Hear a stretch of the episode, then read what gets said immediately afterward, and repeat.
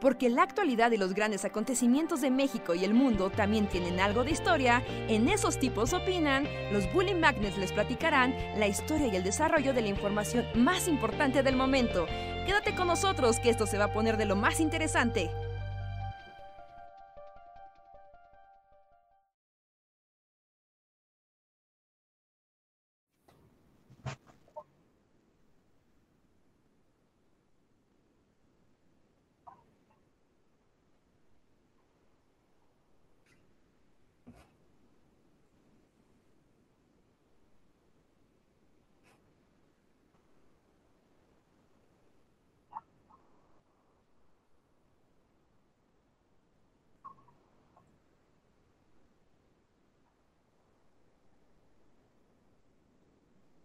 A ver, fíjate en el Streamlabs y todas las barras. A ver, y tal vez me escuchen a mí, así que hola a todos, bienvenidos a Esos tipos opinan en lo que arreglamos el audio, espero me estén escuchando al menos a la video. ¿A mí me escuchan? Ok, a ver, Andrés no se oye, pero a ver si me dicen hola, que yo sí. Hola, hola, hola. Creo que ya debería estar. Es que como hubo que resetear el Streamlabs. Uh -huh. Ya está, ajá.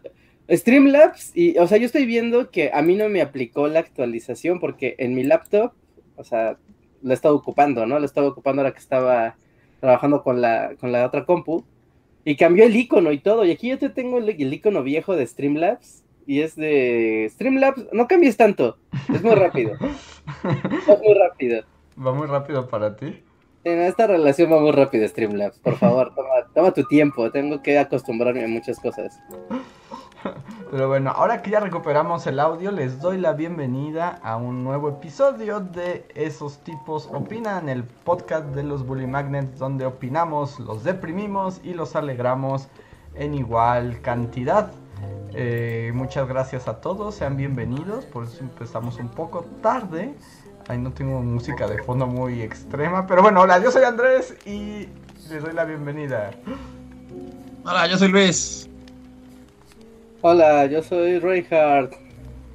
Y, y, hablen un poco porque la música está horrible, déjenme cambiarla. Ah, ok. Uh, ¿Cómo estás? uh, muy bien, muy raro porque vengo de cocinar, literal, así dejé la comida en la, en la estufa y me huelen las manos a ajo y a cebolla. Y ahora que estoy encima noteo y aquí... No se va a quemar, cerrados, como... ah, bueno, al menos si llega un vampiro no me va a atacar en vivo. Y no, no podría decir lo mismo. oh, Dios mío. Que es que Luis está en su cabañita nueva, pero pues ahí el... el... O sea, pon ajos, ¿no? En las ventanas. sí, de hecho, ajos. Y si un hombre... Hubiera pasado a la verdulería a comprar ajos, así. Y si un hombre pálido toca y te pide, ¿puedo entrar a su casa? Ay, no. no, nunca, no tiene permiso. Sí, no, espero, espero que no llegue a ese, a ese nivel. Aunque si son licántropos ya la historia es otra. Sí, podrían hacer muchas cosas. El monstruo del pantano, sí, también podría atacar. A aunque ahí, este, pues al menos estás en tierra, ¿no? o del problema es si vas a nadar. Ah, hay, un, hay un río, entonces sí podría ser como... O sea, también hay monstruos acuáticos a la, a la mano. No, pero en dado caso tal vez tenga un corrido de romance con él. También. También es una posibilidad.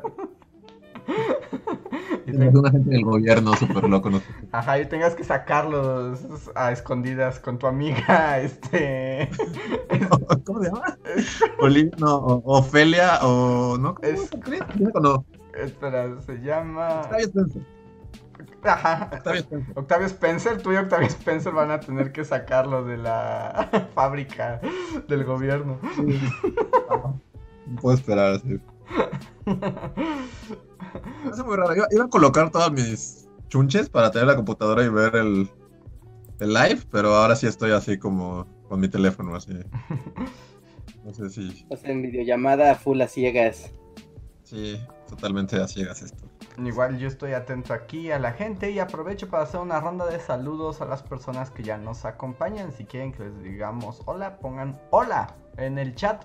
como Kitty Margarita, Vegetita, Gamer Pro, Marcos M, Javan GGG, Jonathan, Laura González, Adolfo Puff, eh, Atila, mm, Karen Espino, José Antonio Bricio, Kotka, Emanuel Legoff, eh, Juan Pablo García, Seo Radamantis, Daniel García, I Can Think, eh, Sergio Rodríguez, Víctor Hugo, Camp Himmel, Gebran Albor, Javier Flores, Itzcoat Eduardo, eh, Yadira Ipiales, Laura González, Jesús Hernández, eh, Jean Nara 15, Ruyard Inc., Karen Espino, Noé Cruz, María Jesús Martínez, hijo, Salkseid y Josué Villa, señor. Sean bienvenidos a este podcast donde hablaremos de cosas random, creo, porque no sé si tenemos un tema con el que empezar. Sí, no, sí, creo que no, no sé qué, qué ha pasado en el mundo. Ahora sí. Bueno, es que además los dos han estado perdidos en... Ocupándonos de, de problemas inmediatos, ¿no? Más que en ver los problemas de las lejanías del mundo. Ellos te das cuenta, donde tal vez si estás viendo los problemas del mundo es porque no tienes suficientes problemas para ti. Eh, bueno, o sea, sí, eh, pero también la gente le gusta ver los problemas del mundo, ¿no? O sea, entiendo, pero bueno, tal vez tenga razón. No, tal vez sí, ¿no? Porque puedes pensar, eh, me, tal vez estoy pasando algo difícil o estoy en una situación complicada y después ves las noticias y dices, bueno, no estoy en Gaza. Bueno, okay. siempre podrías estar en un lugar peor, ¿no? O sea, siempre.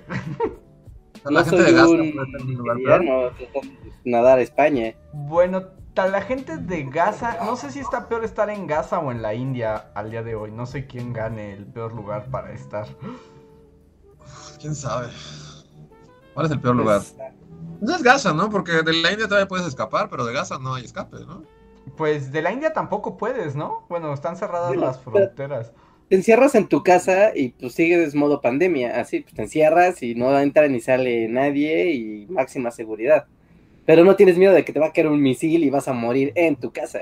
Ajá. Aunque, y esto es como lo único que tengo de información del conflicto, justo antes de conectarme vi una nota de que al parecer se llamó a un cese al fuego.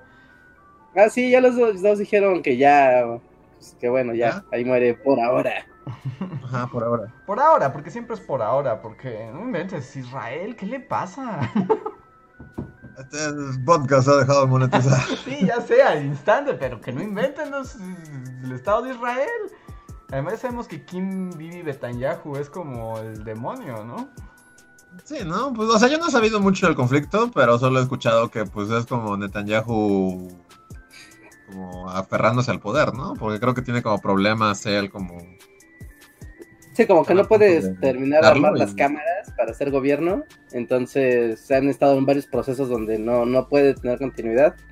Al parecer la guerra le vino a, a cambiar la narrativa, ¿no? Pues siempre la invoca, ¿no? Cuando la necesita, porque tampoco lo quieren mucho por allá. No sé, bueno, sí, es que no sé la situación de Israel, la verdad, pero sí, ¿no? Creo que lo hizo como para justo. Está en problemas. ¿qué hago? Bombardeo a Palestina. Ajá. Sí, no, está, está bien espantoso y además es, o sea, ya creo que tenía ya algunos años que más o menos la situación estaba medio, al menos sin conflicto bélico directo y fue como de no puedo controlar mi gobierno, destruiré Palestina para ganar puntos. Eh, pero entonces ya cesó el fuego. Eh, eso anunciaron hoy. Eh, habrá que ver, ¿no? O sea, cuánto. Jamás dijo que ya habían llegado a un acuerdo y, y que habían llamado un cese al fuego, pero pues no se sabe cuánto vaya a durar ni en qué términos exactos eh, está. Okay. Ajá, sí. Estaba viendo, ya saben, ¿no? Como estás viendo en YouTube las notas y te empieza a vincular con otro contenido. Uh -huh. Y terminé así con una, en una mesa de analistas polvosos. Pero yo no me fijé, o sea, solo le dije, ah, pues sí, ponla, ¿no? Tengo una hora libre, estoy haciendo cosas, estos viejitos polvosos están perfectos para pasar una hora. Uh -huh. Y estaba platicando, ¿no? Ya sabes, así, analistas, del conflicto árabe-israelí se remonta a los años 40 y la, la, la, la, la, la. Pero de repente noté que uno todo el mundo decía, en 2014 ha sido el momento más álgido de esto. No, no, estamos en 2021. Sí, 2014 ha sido un año de Ah, estaba viendo un video viejo. y estaba viendo un video del año pasado, o sea, de 2000, del año antepasado, de 2019, ¿no? Donde se conmemoraba un aniversario de algo del conflicto. Y era de, wow, o sea, escuchando la, narrativa actual, que ya sabía qué onda, y después escuchando un programa de hace dos años donde hacían un análisis súper serio, académico del asunto, y era como de, wow, es que esto no ha cambiado, simplemente es como ah, otro episodio más en, este pleito. Sí, y es un pleito que ya demasiado. Y pues es que la parte triste es que pues parece que simplemente va a terminar con pues, con la desaparición de los palestinos, ¿no? no veo otra salida. Sí, no, o sea, va a ser lo mismo así año tras año, bueno, así como en los años por venir y hasta que un día ya no haya Palestina. Sí. de hecho, en el video del, en el video del Bantustán, ¿no? Que, o sea, es un tema muy específico, ¿no? De ese conflicto, pero ahí puse unas imágenes de un mapa de cómo cuando se creó el Estado de Israel, ¿no? O sea, el tamaño que tenía, y de cómo a lo largo de los años el Estado de Israel se ha estado como expandiendo, pero, o sea, con asentamientos ilegales, así a la Age of Empires, de que monta una casita, monta casitas en la orilla donde está oscuro, y ya que ve que no le hacen nada, pone más casitas así en lo oscuro. Y cuando ves el mapa cómo ha crecido, o sea, te das cuenta cómo han estado desplazando a las poblaciones, ¿no? Bueno, en el sentido del control tanto político, ¿no? De esto y es territorio de Israel, y yo no le pregunté a nadie, pero como la existencia del Estado de Israel es como un bug en la Matrix, del mundo de la diplomacia, pues nadie puede hacer nada al respecto, o sea, es como el lugar más extraño del mundo para, para estar, porque nadie les puede decir que no. Y además, creo que alguno de ustedes tiene prendido el, audio del video, porque cuando yo hablo... Se ¿Reverbera? Eso yo. Espera. Creo que ya. A ver, creo que es Reinhardt. Eh, a ver, hola, hola. Sí, creo que es Reinhardt. A ver, me escucha. A ver, a ver, ahí debe de ser. Sí, ándale, ya. Ya, ya no reverbera. Este. Mm, lo que. Ah, y además, pues tienen apoyo directo con. Este. Pues de Estados Unidos. O sea, porque por más que Biden, la nueva opción, el mundo va a cambiar, ah, los gringos somos buenos para siempre. O sea, pues ven que ya habíamos comentado que su respuesta fue súper tibia como de, ay, nuestros apoyos siempre están con Israel, pero no se peleen y ya. Y hace unos días también acaba de como de ratificar como un apoyo millonario que le dan a Israel en armas. Pues como siempre, ¿no? Sí, pero es que esos son acuerdos que están firmados desde hace así eones. O sea, y tampoco los pueden deshacer. Es un asunto ahí de, miren, ya no le podemos mover, no le vamos a mover, vamos a hacer como que nos importa, pero en realidad, mire, no sabemos qué va a pasar. es cierto que no los pueden mover, pero tampoco los quieren mover, ¿no? Porque además eso implica millones y millones de dólares. Pero también implica que Israel es la fuerza nuclear, o sea, e, es, su tapón hacia Oriente. O sea, porque Israel tiene armamento nuclear eh, y los demás no, entonces es como, bueno, alguien tiene ojivas nucleares americanas en la zona, que hagan lo que quieran, ¿no? Porque pues permiten, ¿no? La contención de otras fuerzas. En fin, es, muy complejo hablar de, de, la geopolítica involucrada, en, tanto en el pleito como en Israel, como lo que es, como en el mundo actual. Pero pero sí está bien pasado de lanza. O sea, si se querían pelear Hamas y el Estado de Israel, qué bueno, pero la población civil sí fue como de, ¿What the fuck? ¿Nosotros qué? Pues siempre es lo que hacen. ¿Ves que, bueno, no sé si vieron que hasta eh, decidieron destruir como el edificio donde está la prensa internacional? Ajá. Y estaban todos los reporteros vueltos locos porque literalmente les avisaron como con seis horas de anticipación. O sea, el gobierno de Israel mandó a todas esas agencias que estaban en ese edificio Así como de, eh, en seis horas vamos a bombardear ese edificio, así que... Lléguenle. Lléguenle, pónganle velocidad y es así como de, no inventes. Y sí, lo destruyeron. sí. Pero es como cuento de nunca acabar, ¿no? O sea... Seguirá y seguirá. O sea, en 10 años vamos a estar aquí hablando de, un nuevo ataque de Israel a Palestina. Sí, pues ya llevamos, ¿qué? ¿Como, como 80 años? ¿Cuántos va del conflicto? Sí, 80 años. ¿Eh? Cerca de cumplir 80 años. Sí, no, está, está bien duro. Pero a ver, aprovecho esta pausa para recordarles a toda la comunidad que una manera de hacer este podcast más interesante y llevarnos por caminos eh, maravillosos es a través del super chat. Un pequeño donativo con el que se aseguran de que Bully Podcast y Bully Magnets continúen y además marcan direcciones para la conversación. Ustedes ponen su donativo y nosotros lo leemos y lo comentamos. Otra manera de apoyarnos es haciéndose miembros del canal de Bully Podcast que les da varios beneficios como tener emojis divertidos y además este pueden quedarse cuando se acabe este podcast.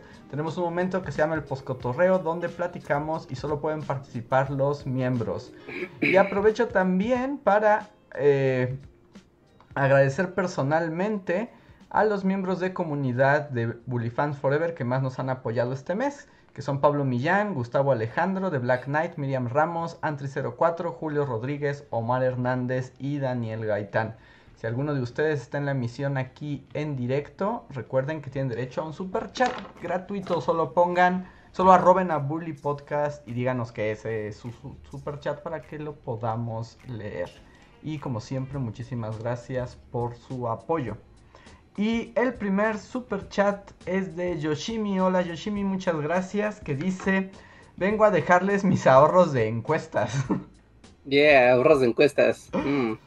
Porque es otra manera también como de, de participar en el super chat sin gastar su dinero. ¿Cómo funciona, Richard?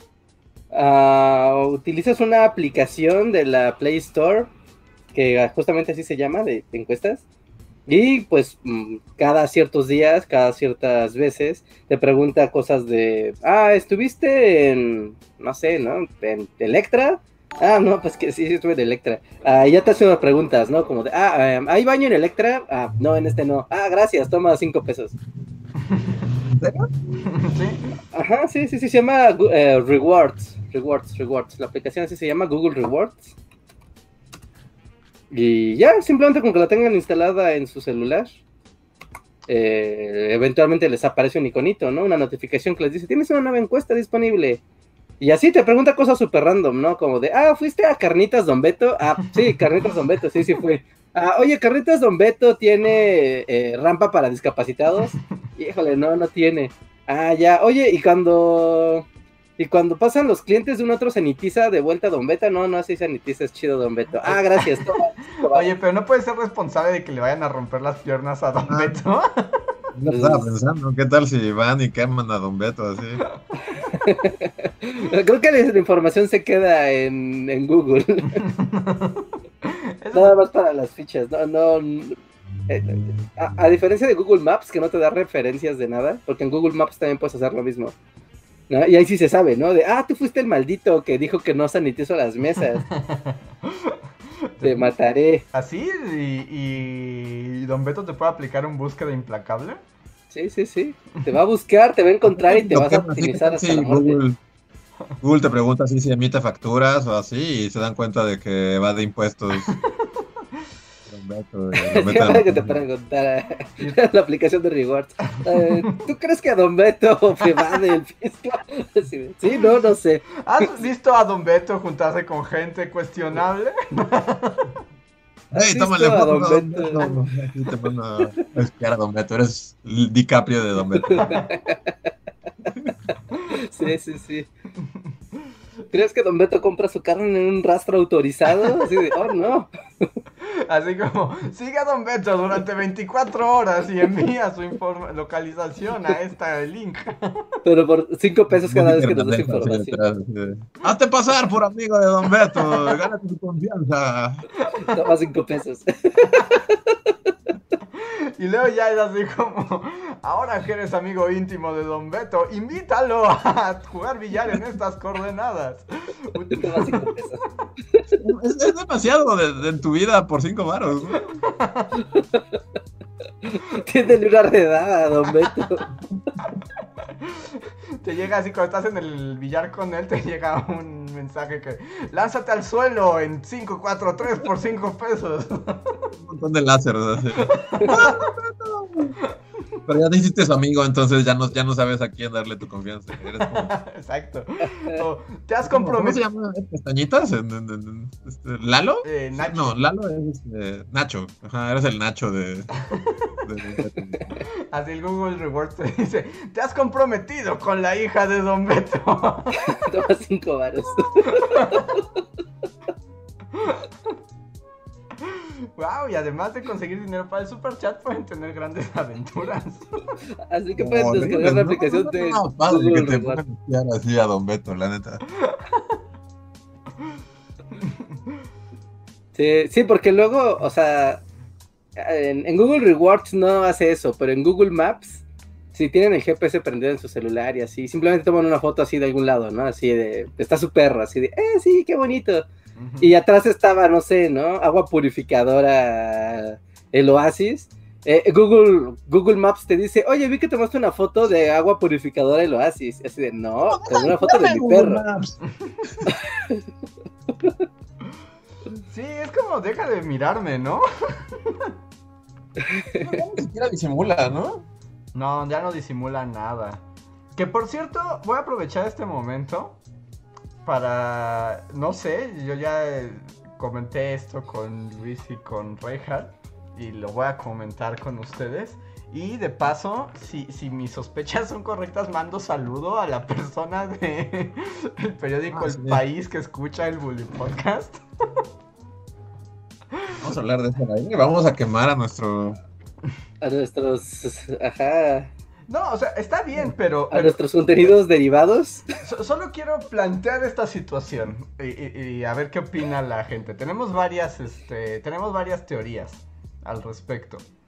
Ah, es una, son buenas teorías, eh. A ver, pongan atención, pongan atención y elijan su teoría Ajá. favorita. Primero les cuento un poco como cuál ha sido la situación. En los últimos meses, o sea, digamos que los meses que lleva el año, hemos notado como algo muy Patrón. curioso.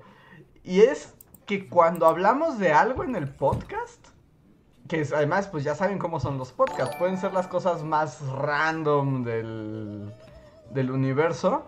Como un pa- unos cuantos días después, resulta que aparecen notas de medios. En particular el, pe- el periódico El País, también ha ocurrido con la BBC. Como notas históricas y notas como de cultura y de conocimiento general. También con Heraldo. Heraldo de México ha pasado. En el Heraldo también ha pasado de las cosas exactamente que hablamos. Pero la cosa es que hablamos de cosas tan random que me parece demasiada ¿Coincidencia? coincidencia. O sea, por ejemplo, eh, cuando hicimos el video de los robots y el podcast hablamos de los robots que nos gustaban y cuáles tendrías, en el país salió una nota justo hablando del origen de la palabra robot y fue como de, "Hmm", pero bueno, dices, ok, Estuve googleando robots toda la semana porque estaba haciendo el video. Pues tiene sentido, ¿no? Claro. te- propio Era como aniversario, ¿no? Porque yo vi la nota como 100 años de la palabra robot o algo así, ¿no? ajá, que pon tú que era eso, que fue como muy coincidencia también, pero dices, va. Eh, pero hay cosas súper random, por ejemplo, creo que esto lo comentamos, ¿no? Que hablamos de la otra vez de los mopeds en internet, de Rapsodia Bohemia Mopeds. Ajá. Y el Heraldo fue como de, ¿recuerdas cuando los mopeds cantaron Rapsodia Bohemia? Fue como, "Mm". Ajá, esa se fue muy rara. Fue como de, ah, claro, porque O sea, con hace muchos años. todavía- O sea, con robot todavía había como, ok, es el aniversario, lo que sea. Ajá. Pero con los mopeds realmente no había nada, ¿no? Eh, No había nada que lo sacara al tema, ¿o sí? Nada, nada. Y luego, por ejemplo, hace poquito, ¿cuál les mandé? Hasta les mandé la nota de... Fue... Eh, sí, espera. Es que han sido varias, pero la última, última fue... Hubo una también que hablamos de las cigarras, ¿se acuerdan? En el podcast pasado. Ah, sí, lo del el periodo de, de, de pupa de la cigarra. Ajá. Corte A. Una nota sobre cigarras, así, tres días después, sobre, oh, tan maravilloso el ciclo de las cigarras. Y es como, "Mm". Que la próxima semana va, va a haber toda una nota de semblanza sobre Don Beto y cómo va de impuestos. Digo, taqueros que evaden impuestos, ¿cómo detectarlos? Cinco tips. O no sé, o tal vez asustemos. O sea, y está bien, o sea, nadie tiene propiedad de estos temas tan random. Pero me parece muy sospechoso. Si hay una gente, así como de una redacción, que nutra de notas a otras personas, salude por lo menos en el chat. Menos, menos alguien nos espía y más es como más lo que dice Enrique de bot y el bot robot. Ajá, porque Ajá, nuestra, esa, es, ajá, esa es otra teoría. nuestra otra teoría es que no es que haya alguien en una redacción escuchando el Bully Podcast diciendo, ah, eso es buena idea para llenar contenido. La otra, más bien es que Bot y el bot, bueno, nos escuchan nuestros celulares y nos- mientras hablamos. Y entonces nos dirigen contenido exactamente de los temas que mencionamos. Bueno, pero no solamente eso, no solamente que te dirijan contenido, porque lo interesante aquí es que cuando tú ves las notas, ves que la fecha de la nota es un día después del podcast, ¿no? O sea, no es como de, ah, pues es una nota vieja y me la aventaron porque es un tema relacionado, eso tiene mucho sentido, sino de, un momento, fue recién redactada, un momento, ¿no? Esto está raro. Y entonces, la idea aquí es que Bot y el Bot toma como de, ah, claro, estuviste hablando ayer en el podcast de, de, de, de langostas, del, de pupas, perfecto, y como soy una inteligencia artificial malvada, voy a hacer un copy-paste súper loco de notas que va a parecer una nota real, pero en realidad, pues es un robot que redacta Pero notas, eso- cosa que sí existe. Pe- Pero, pero, Pero, son de... No, la verdad, el robot que redacta notas se me hace como muy, no sé, o sea, tal vez me equivoque y Rejar tenga razón, pero a mí se me hace, o sea, ya, ya no hay, ya no hay escritores reales, todo lo hace un bot. No, yo, digo- yo también creo que, re- o sea, que eso ya es demasiado, o sea, porque... Ah, eso, ajá, me hace pensar como si siento que ya es como estamos en el mundo Blade Runner. Busquen por. Es que fíjense, eh, no, esta es teoría de la conspiración mía, ¿eh? Totalmente. Totalmente. Alerta conspiranoica para la gente. Ajá. Lo, lo más raro es que más. ah, espera, yo. Porque hace tiempo, hace ya mucho tiempo, hay una aplicación de la que hemos hablado antes en el podcast que se llama Watson, una inteligencia artificial, ¿no? De, de, de IBM, que ya eh, para este momento ahora es una de las más potentes y comercializables y, y con más utilidades en el planeta Tierra. No, tengo una teoría de conspiración porque a ustedes, a todos, les ha salido alguna vez algún comercial de esos de organiza tu equipo de trabajo y organízate con Slack y esta aplicación que se llama Slack. ¿no? Y-. Ah, La pueden usar o no, yo no la uso, no me importa, pero es como de un momento, ¿por qué? Porque sí es muy popular la aplicación de Slack. Pero, pero, antes de que existiera la aplicación de Slack, si tú ponías Slack en, Google, lo que te salía era la aplicación de Slack de Watson, de IBM. ¿Qué es la aplicación Slack de Watson? Esa aplicación sirve, pa- eh, inició como una herramienta para periodistas en la que tú pues tenías acceso a una gran base de datos que a su vez estaba conectada, pues, por, utilizando tecnología de Big Data, a un montón de bases de datos más. Entonces tú podías preguntar, ah, ¿cuándo fue la última vez que hubo un presidente zurdo en México? Y ya te decía, ah, mira, aquí base de datos, aquí sí, no sé, ¿no? Eh, López Portillo era zurdo, como de, ah, oh, ah, ok, qué, qué interesante, ¿no? Y entonces eh, te permitía como a partir de muchos datos ir redactando, ir redactando cosas en función de la información derivada, ¿no? Como todos los metadatos te los podías ir generando para ir redactando una nota. Entonces, eh, al irse esto perfeccionando, y recuerden el, el el, por ejemplo, el, el bot que ahora habla y te dice, seguramente piensas que soy un ser humano, pero no, porque eres muy tonto, No soy una soy. máquina. No lo soy. No, porque sé gesticular y entender lo que están diciendo y como se dice para que la gente no sienta raro. Bueno, Slack hacía más o menos eso, pero a nivel de redacción. Así que No, pero dudo estas que- notas están o sea, y tienen diferentes autores, o sea, si hay gente identificada. no es cierto, dicen redacción, dicen Y redacción, Andrés, dicen ¿no? redacción. Como, soy Pedro Ruiz, un ser humano Y otros real". dicen solamente Las del redacción. Heraldo han dicho redacción, pero por ejemplo las del país sí vienen firmadas. Y, Podría ser cualquiera. por O sea, podría ¿qué te cuesta Pedro. mucho decir soy Sandra Capetillo, Pero- una humana real? Pero por ejemplo, yo las del país que salieron, ¿qué tal se me está yendo otra? Hubo otra que me pareció muy rele o sea, como muy clara. Pero, por ejemplo, ahí sí me metí y, vi al periodista y todo, ¿no? O sea, sí es alguien que exista. Pero, ¿cómo llegó esa nota de un tema súper random?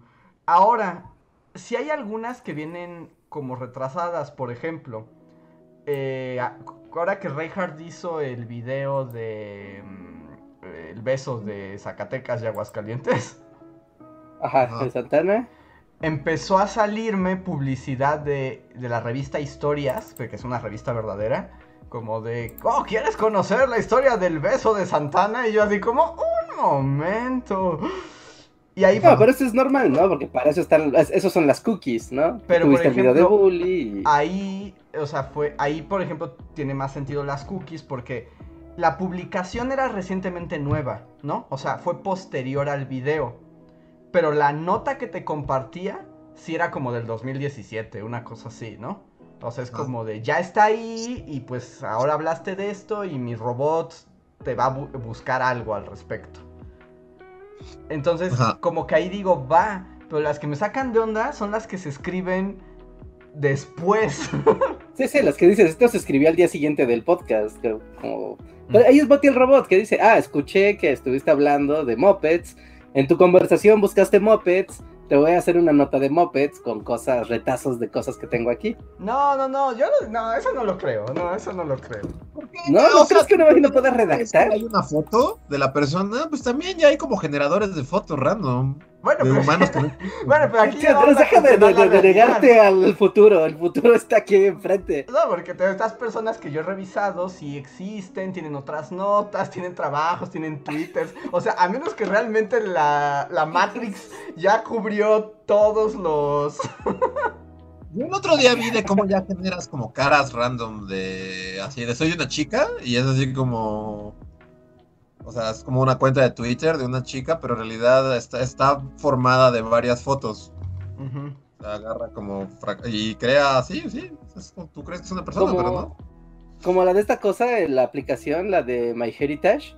¿no? La que tú pones una foto, una foto vieja y te la anima inmediatamente, ¿no? Y empieza a hacer como, pues sí, como si pues, la persona estuviera en movimiento. Ujú. Y- Pero ahora eso con un montón de fotos o, o así. De hecho, de hecho, hasta ayer creo que salió en, en las noticias eh, uno de los proyectos de Google que, eh, ves que cuando estamos en videollamada muchas veces la, la resolución de la, cámara, de la cámara puede ser muy baja. ¿no? Entonces eso como que afecta a que, o sea, no es un problema de conexión, sino un problema de hardware, ¿no? De las cámaras están chafas porque así son las webcams.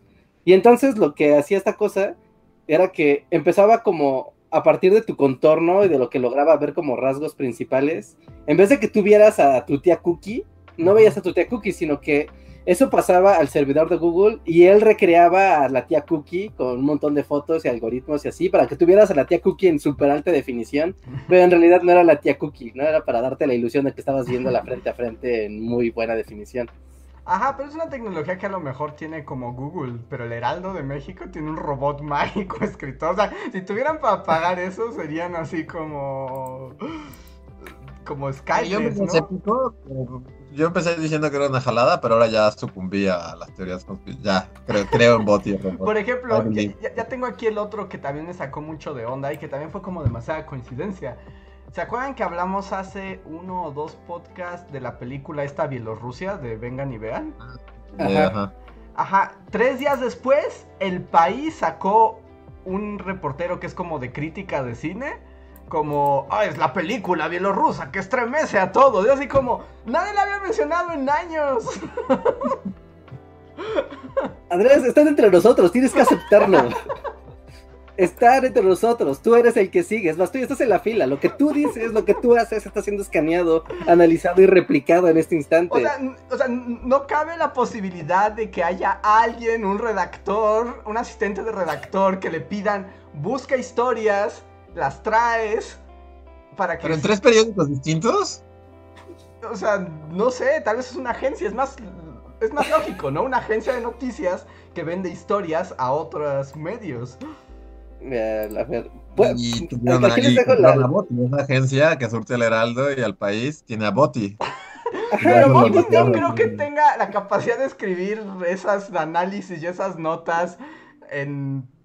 Porque sí, y solo para vendérmela a mí, que soy un vato X. mira, necesitamos clics a toda costa, Andrés. ¡No digas eso! No lo sé. Mira, bu- busquen, busquen por, ah, eh, ya lo puse aquí en el chat para los que quieran verlo, pero pongan journaliststudio.google.com, ¿no? Que es la herramienta de Google para, para periodistas, ¿no? Si tú eres una agencia, o sea, puedes demostrar que eres un periodista independiente que ha trabajado para alguna agencia, algún periódico o demás, o eres un periódico o demás, o sea, o eres público en general, también te puedes loguear, pero te va abriendo diferentes eh, herramientas, ¿no? Por el solo hecho de ser, de ser una persona que se dedica al oficio del periodismo, ¿no? Y entre ellas es- tienes un montón de, de, pues sí, de herramientas de Big Data o de Data Commons o de búsqueda de datos o de bases de datos o de búsquedas de fact checks, o sea, de, o sea, de, de- de ver si la información está verificada o no. O sea, sí, sí, o sea, no, no digo que todas las notas estén hechas por un robot, porque algunas tienen el factor humano de la apreciación artística de una película, como lo que dices, ¿no? Eso... No, eso lo puede hacer un robot ya hoy en día, ¿no? ¿Ya también? Yo, yo quería no, suavizar el golpe. ¿Robot crítico de cine? No, es que el no. robot todavía tenga no. sensibilidad artística, sino que el robot justo toma Big Data y toma de todas las cosas que ya se han dicho en internet de, de esta película bielorrusa y ya te puede decir, sí, la tragedia y la guerra y el, sin sentido y bla. O sea, y no es que el robot eh, más bien como que toma ya cosas que están ahí y las y hace una oración que tú digas, oh, sí, esto lo escribió un humano.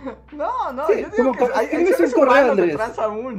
Andrés, cuando escribes un correo que le empiezas a poner como hola y te dice Exacto. buenas tardes, claro, claro, sí. Y, y puedes así a ver hasta dónde llega el correo y nada más con que le digas un poco del tema, así de quiero y te pone ah, quiero pedirle un favor. No, no, no es un favor, una petición. Perfecto, petición sobre, bla, bla, bla, y, y se va completando todo. O O sea, el, humano solo completa ya formularios, no, no, o no sea, pero redacta tu, nada. tu correo de Gmail, o sea, te dice quedo de usted, mucho gusto, Ajá. Quedo al pendiente, no te escribe una reseña o te explica cómo las cigarras. O sea, así, por ejemplo, vas a, a renunciar a tu empleo utilizando solamente la autocompletadora de Google. y a ver qué dice, a ver qué redacta. que te guíe en tu carta de renuncia. Y nada más de darles pistas, ¿no? Así como, quiero comunicarle mi renuncia a esta empresa. Y de ahí para adelante, tabulador, tabulador, tabulador, tabulador, tabulador. Ya ver a dónde te lleva. No, yo digo que a- a- yo, yo confío más en que hay un factor humano. Lo que sí creo es que el hecho de que esas notas me lleguen a mí sí tiene que ver con el bot y robot. O sea, eso sí. Sí, eso sí, eso, eso sí. O sea, eso sin duda. Google espiándote, ¿no? ¿Cómo? Google espiándote. Sí, de hecho, o sea, no me sorprendería que en cuatro días me diga una nota de las tecnologías de redacción de robots. Pero ya me, estoy, ya me estoy sintiendo como en The Truman Show. O sea, ya todo está. O sea, hay un Ed Harris que está manejando todo y está creando incluso Pero reporteros. siquiera es Harris, es como una inteligencia artificial, ¿no? Otra vez, es como... Ajá, sí, y todavía no encienden la inteligencia padre, o sea, te ni siquiera, te eso ni siquiera ha empezado bien. Estamos en la, en la versión demo. No sé, yo, yo aún soy escéptico de tal. O sea, el- el- no creo que el poder de bot y el robot sea tanto. Cuando escuches el ¿Sí? anuncio de hola, tú piensas que soy real, pero en realidad soy un speech. Sí, ese anuncio Yo está ya después de ese anuncio es como ya, ya no sé qué es real, ya no sé qué no. O sea, mañana me podría hablar mi mamá y este mil en realidad, ¿no? Así como... Ajá. Que, voy a- que tú ya, ya me llevas la delantera porque ya, ya pusiste a ver Terminator 2. Y ya no me acuerdo porque se ha hecho tan meme. ¿Qué es lo que, cuál es la prueba? ¿Cómo, cómo le dice Terminator que no, sus papás están muertos? Este, le pregunta por el perro, le dice, ¿cómo se llama tu perro? Y le dice Foxy o algo así, y le dice otro nombre. Y le dice, ¿cómo está Shubidoo? Y ya, Shubidoo está bien. ¿Dónde estás? Y ya dice, tu madre está muerta. Justo me quedé en esa parte, porque de hecho debo decir que no la terminé. O sea, voy como justo van a rescatar a Sarah Connor de pescadero. Ajá. Lo que sí me hizo sentir, bueno, y no sé si ya como cambiar abruptamente, solo diré esto de Terminator 2. Ujú. Inmediatamente así me sentí viejo como los. Como la. ¡Ey! Dusty. Es que Dusty ya está como. ¿Dónde estoy? No sé qué está pasando. Este, no. me- una cosa me hizo sentir así. Viejo como los cerros, así. Ajá.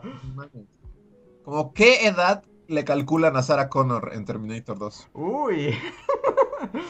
Eh, ya me asusté, pero. 40 y algo, ¿no? Como tre- no, mames. 38, ¿no? 38, tre- ¿no? ¿Qué edad tiene?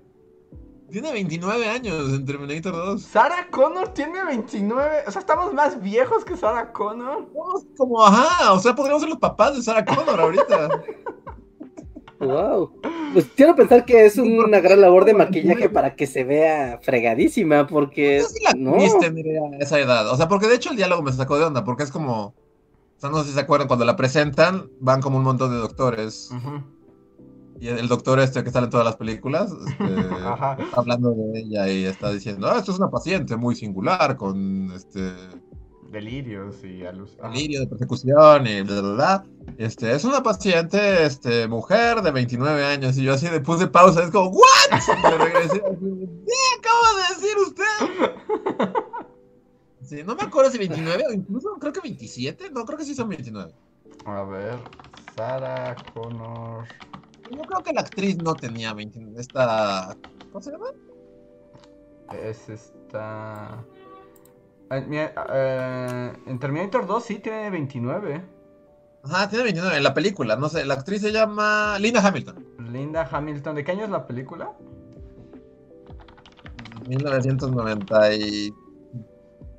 1994, ¿2? A ver, espera, estoy haciendo mi labor de investigación. A ver, Terminator 1992, diré. 91. Sí, yo perdí. ¡Ah! Casi, 91. Y Linda Hamilton nació. Ahorita les digo. así, como, así como para eso sí investigado, así como chan, chan, chan, chan. Eh, Mañana en el país. La verdadera edad de Linda Hamilton. Ajá, sí, re- como increíbles fotografías de Linda Hamilton, una cosa así. Nació en el 56. Entonces ella tenía Ay, 35. ¿Tenía cuántos? cuántos? 35. En Terminator. Ajá, la actriz. O sea, Linda O sea, Hamilton la- la- tenía 35 años, pero su personaje tenía 29. Mm. Sí, se veía más Sí, grande. Yo creo que se veía más grande, sí, sí, se veía más grande. Super bada. Ah. Sí, ¿no? Es como el momento más badass así. O sea, es que ella está súper increíble. Y más cuando la comparas con la Sarah Connor de Terminator 1, ¿no? Bueno, sí. No pensé que ibas a decir de la otra, que es esta. Game of Thrones, Sarah Connor. Ah, no, ella, no, ella no. Eso existió. Eso no pasó, no sé de qué estás hablando, estás inventando al respecto una historia. Sí, no, pero eso quiere decir, porque John Connor tenía como. En Terminator 2 tiene que como 14 años. 15 Ajá, años. o sea, sí, o sea, John Connor en esa época podía ser nuestro hijo. Ah, sí, totalmente, así. Pero, o, o sea, digamos, en la película sí tiene que como 15, ¿no? Como 14. Sí, más o menos. A Como ver. 14 años, yo creo, ¿no? Ajá. Entonces, en realidad, Sarah Connor lo tuvo a los. casi 15 años. Sí, pues sí, ¿no? Porque ¿qué qué edad tiene en Terminator 1? Pues sí, o sea, pues tiene la edad. Wow, John Connor nace- nació el 28 de febrero de 1985. Podría estar aquí en el podcast, John Connor. Sí. Es de la generación Max Goof, John Connor. Sí. Pues mira, Wow. pues sí, de hecho, más bien, John Connor tiene 10 años ¿En Terminator? en Terminator 2. Sí. ¿Tiene ¿10 años? No mames. O sea, no sé ¿Y si. ya maneja motos y saquea cajeros automáticos? y- Es una vida ruda. para- Pues eso parece, pero, o sea, en el canon de la historia, sí, el actor no sé, porque aquí No, dice. el actor yo creo que tendría como un más, ¿no? Pero. Pero 10 años, Eh, todas las edades están como mal, porque sí, cuando dijo tiene 29 años Sarah Connor, dije, esta mujer no tiene 29 años. Y luego, o sea, nunca dicen que John Connor tiene 10, pero es lo mismo. Es como ese niño no tiene 10 años. Mi, mi sobrino tiene 10 años y no lo veo huyendo de una moto. Bueno, pero eso es, normal, ¿no? Eso es normal. ¿Y tu en la- sobrino? las series, que Ah. es que con, con un desarmado. No, no. lo quiero mucho, pero si un T-1000 lo empezara a perseguir, no mames, no sale de ese centro comercial. No, Así. no sobrevive el centro comercial. No mames, pico en el cerebro así a los dos segundos. Pobre tu sobrino. Sí, pero eso pasa seguido en las series, de que los niños, como no van a ocupar niños de reales, ocupan gente más grande y dicen, sí, son niños, sí, sí, sí, claro. En la serie de The Witcher, según esto sale la historia de la princesa Cirila, y yo dije, ah, pues, ok, y después dice, ah, la pequeña princesa, ¿cómo no es una niña? Y de ser que es una niña, no, ¿no? sí se ve, la princesa Cirila sí se ve joven. No, no, se ve que es una niña. Que tiene como 13 años, ¿no? Ajá, no dices, esta chava tiene 27 No, años. no, no, la actriz tiene como 13 años. ¿Ah, sí? Yo no la veo tan grande. A ver, ¿cómo se no llama la, la, la, la actriz que encarna a Cirila en The Witcher? No, porque vi una entrevista en Making Of y fue como, ¿de qué onda con esta, con esta chava? Ahorita se los busco, pero... A ver. Sí, porque mm, dice aquí, Sarah Connor tenía 19 años. En Terminator 1, en Terminator 2 tiene 29 y John Connor tiene 10. Pues según esto. O sea, te digo, Nadie se ve de la edad que están representados. Es así como. no, no, para nada. John Connor, Terminator 2. Sí, dice que tiene 10 años. Pero Edward, Edward Furlong sí tenía como 17, yo creo, ¿no? Como... A, ver, ¿cómo se llama? ¿Edward qué? Edward Furlong. Maldito, ahí está Botti el robot. Nada más puse Edward y ya sabe que estoy buscando. Porque estás hablando de Terminator, Exacto. porque te estoy escuchando, te escucho en cada segundo de tu vida. Sí, ya estás googleando sobre... Tus dos búsquedas anteriores fueron sobre Terminator. Sí, sí, es muy sí, probable sí. que la que siga también. Sí, sí, seguro. A ver, entonces dijimos que Terminator es de 1991. Ajá. Tenía 12, Ah, más o menos. es un niño de 12 años, entonces ya no sé cómo se ven los seres humanos. No, o no, sea, ta- también no olvides el factor niño gringo. O sea, un niño mexicano y un niño gringo nunca se van a ver igual. Más el factor cine. de- Más el factor de- cine. Más el factor cine. Como, oh, sí, el factor cine, pero qué raro. ¿Ese niño tenía 12 años en esa película? sí, sí, el actor tenía 12 años en esa película. Wow. Que ahí, como este meme que me da siempre mucha risa, si seguro lo han visto, el como de este, niños de 15 años en Netflix. Y así como todos guapos, musculosos. Y, y así como yo de 15 años y hay un niño en una secundaria pública de, de Ledomex. es todo un tema, así, no sé, a mí la... Sí, ya es como cuando... de viejo, yo ya no puedo ver series así de adolescentes en, en- en prepas y así, porque justo es eso, es así, esos tienen 24. Pues como cuando Andrew Garfield fue Spider-Man, y era como, soy un adolescente, y estoy pasando por cosas muy complicadas. ¿Cómo es Andrew Garfield? Tiene veintitantos años. 45 años, ¿no? No, Andrew Garfield estaba más grande, ¿no? Ya era treintón. Ajá, Sí. como Andrew Garfield, no. O sea, no, malo. Pero por ejemplo, Andrew. Garfield es alguien que se ve muy joven para su edad, pues. Ajá. Aunque en Spider-Man sí era un abuso, pero... O sea, él tiene 37 Ajá, años, ¿por nació en no el simplemente 83. saltar a ese Spider-Man ya trabajando. O sea, porque siempre tiene que empezar en la secundaria. Es así como, ya, si tiene un actor de 30, Ujú. que trabaje en el Daily Bugle y que haga sus cosas, ¿no? Exacto, hagan como le hicieron al videojuego este que les digo que es una gran historia de Spider-Man. Es como, ya es Peter Parker chaborruco. También puede Ajá, ser sí. chaborruco. Mm. Y le van a pasar cosas, y está bien. Sí, sí, sí. Pero fíjate, ahorita regresando a- al brujero, la actriz que hace a Cirila es Freya Allan. Ella nació en 2001, tiene 19 años. Y en la serie se supone que es una niña, creo que igual de 12, de 10 años. Ay, pero no mames, yo a los 19 me veía de 12. Eso es probable que pues, ¿no? Sí, no hay que a los 19 se, sí puede pasar como por alguien. Bueno, no, de 12 no, es mucho, pero. pero es una serie de brujero, ¿no? Entonces no quieres como. O, bueno, es que no sé. Sí, no, está- que o sea, está bien. brujero. A ver, Pues es que si no te confundes en el espacio-tiempo, pues es como, pues estamos en el futuro o en el presente o en el pasado. ¿Qué, qué está pasando aquí? es que ahí no sé exactamente qué edad tiene Cirila, ¿no? O sea, en su momento. Sí, pero, pero bueno, pasemos a leer los superchats que están empezando a juntarse y estamos solo adivinando las edades de personajes versus la edad de, Es la- que de- Es como adivina la edad de los niños de Jurassic Park. Uy, Es no. que, aparte porque es como trivia doble, porque es adivina la edad del personaje versus adivina la edad del actor.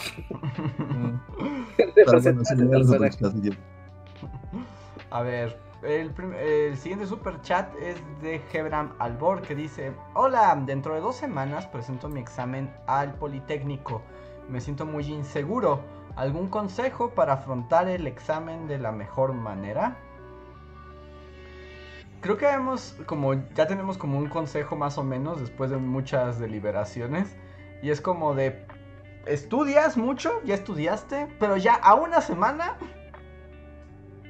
ya lo que Sí. aprendiste, aprendiste.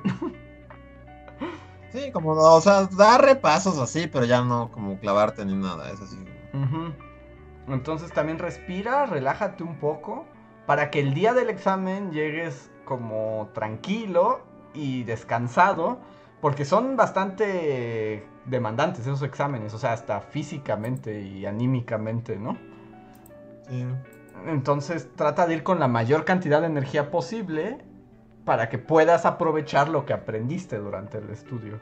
Que ahora no sé cómo sean tiempos pandemia, porque también era como meterte eh, así con más seres humanos de los que jamás has estado en tu vida, ¿no? Bueno, ah, o así sí. lo recuerdo. Creo que ahora sí son virtuales, ¿eh? ¿Sí? ¿No se pueden hacer virtuales? Entonces copia todo. No, el año pasado, el año pasado el de la universidad lo hicieron en el estadio, ¿no? Y todos con sana distancia y así un relajo. No sé, estaría bueno si alguien sabe que nos platique. Porque Sí, no, yo sé, recuerdo que literal te metían a un mar de gente y luego de ese mar te formaban con otro mar de gente y luego te metían a un salón que era un mar de gente y luego al salir te recibía un mar de gente de todos los papás. de- Entonces era demasiada gente. sí, era muchísima gente. En los exámenes se atascaban los salones. Sí. Es una buena pregunta. Pero bueno, muchas gracias a Gebram. Luego tenemos uno de Gilberto Santillán. Gracias Gilberto que dice, hola bullies, quería comentarles que voy a ser observador del INE. ¿Algún consejo además de la sana distancia? Un montón de paciencia, ¿no? Ay, sí. Pues sí. ¿Ustedes han sido funcionarios?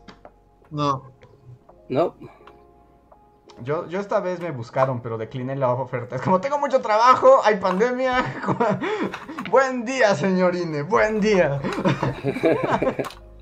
Aparte, o sea, aunque no hubiera, la verdad es que, o sea, para la calidad de las elecciones y la calidad de, de la democracia en México es como, no cuenten conmigo, no. No voy a ser parte de este teatro. Sí, es como, no mames. ¿Tú, Reinhardt? Mm, nope. no, nunca me ha tocado que me llamen y no sé qué hacer en esas situaciones, pero mm, no, no sabría qué aconsejar, porque yo en situaciones así, donde hay que hacer algo como protocolario, de, mira, tomas una tarjeta, sacas el librito este, lo buscas, le marcas aquí, le das unas hojas, y tienes que hacer todo como así, como, como marca el protocolo, seguramente lo haría mal, así, le, le, le sellaría el dedo antes de darle las boletas. Es cierto, yo he visto a Reinhardt llenar papeles. Así, cuando son cosas que llevan orden, no es como de, no, las voy a hacer mal. Tienen que... Yo te voy a contar como no, más no recuerdo bien. No recuerdo bien, no recuerdo el contexto, no recuerdo nada, pero solo recuerdo a Reinhardt llegando así a la oficina en el Imperio. Y que Andrés fue así de Reinhardt, tienes que firmar estos tres papeles, es muy importante. Pues aquí, aquí, aquí. Y así Reinhardt con toda la rapidez del mundo, como, firma, firma, firma. Y los tres los firmó donde no era. O sea, Reinhardt aplicó la Homero Simpson donde digo, firma en cualquier lado menos aquí. Y firmó ahí Oh, muy tres veces. Sí, Estoy Sí, de acuerdo sí. que, que sí, sería un problema para ti ser funcionario. sí, sería para mí y para la democracia mexicana. Si ya no, usted ya votó, ya, ya tiene el sello, ya tiene el dedo manchado. No me acabo de llegar, sorry. Así es esto. Sí, sí, sí, sí, tienes razón. No lo había pensado, pero sí, te, te he visto rellenar 10 veces el mismo formulario. Eh, sí, sí, sí, no, yo, yo, yo sé, yo sé. Así que no, no sabría aconsejar. Concéntrate y ten paciencia, supongo. Y cuida a la democracia mexicana. sigue el protocolo y, y ya, igual hacerse del corazón frío, ¿no? Porque luego la gente es como muy, como muy mala copa, o sea, como va y insulta a todos y echa indirectas a todos y como, limítese a poner un papel en la caja y váyase.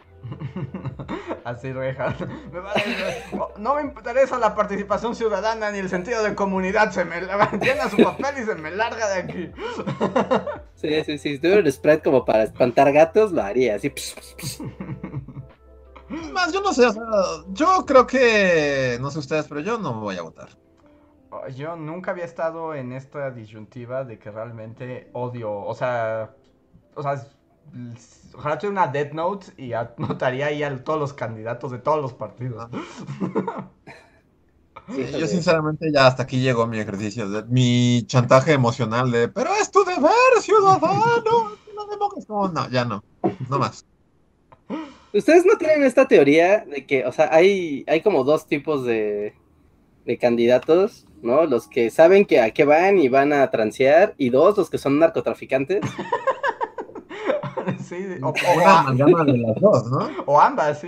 o, un, o un híbrido. Porque, o sea, porque cuando ves a alguien así que, que está bailando, haciendo TikTok súper ridículos y haciendo cosas súper estúpidas para llamar la atención, es como de, este vato no es político ni quiere serlo. O sea, este vato es la cara para que un narco le dé instrucciones. Exacto. Este sí. es narco. Sí. yo más bien es eso. Yo todos los veo como esta es la tapadera de. No sé, del de, escorpión de fuego, así, el líder de, del cartel. Que, por ejemplo, es que está bien difícil. O sea, yo, o sea, bueno, para quienes no lo sepan, si ustedes se meten al, al INE, hay algo así que. No me acuerdo cuál es el nombre de la página, pero justo es como mis votaciones o algo así. Y lo que hace es que tú pones como de qué distrito eres y te arroja una base de datos con todos los candidatos y todas las que te tocan, ¿no? Y Está chido. ahora por ley, los candidatos están obligados a llenar una especie de formulario en el que tienen que poner, ya sabes, como sus principales eh, propuestas, describirse quiénes son. Justo para, porque la idea es que uno como ciudadano quiere saber quiénes son, qué proponen y no inventes, no inventes, no inventes. Me daron ganas de llorar cuando leí sus propuestas. Para empezar se ve que no hicieron la tarea. O sea, el INE le está diciendo, llenen esta fórmula, es obligación como candidatos. Y les valió gorro. Los ponen al becario, ¿no? De llena este formulario con cosas. Y, las propuestas, no inventes, hasta están mal redactadas, no hay propuestas. hay unas bien absurdas como, o sea, ya sabes, como, eh, mejor calidad de vida. Punto. Y, es, y así todo el espacio que les dieron, solo pusieron mejor calidad de vida. Y así como, ¿y eso qué significa? Hay una. Quiero robar, ya capota por mí, necesito robar de mucho dinero. una que, que, también fue así como. Eh, porque además, no todos han actualizado, ¿no? Se ve que los andan persiguiendo. Yo he estado checando la, pues, de mi distrito varias veces a la semana. Y hay una candidata de Morena que, o sea, se ve que es la última que entregó, ¿no? Ya todos tenían y ella nada, nada, nada. Y apenas esta semana ya actualizó y así como, propuesta de campaña. Asegurarse de, y dice, asegurarse de que la 4T triunfe. Y es así como, ¿qué, ¿qué es eso? Eso no es una plataforma. No, sí lo es, Andrés, sí lo es. Y te diré por qué. Claro que lo es. Mira, yo ayer manejé 600 kilómetros sin parar, cruzando cuatro estados. Y al cruzar cuatro estados en temporada electoral, ves muchas cosas que no te gustaría ver. Porque, o sea, pues tú vas. y pues ves, ¿no? Los espectaculares.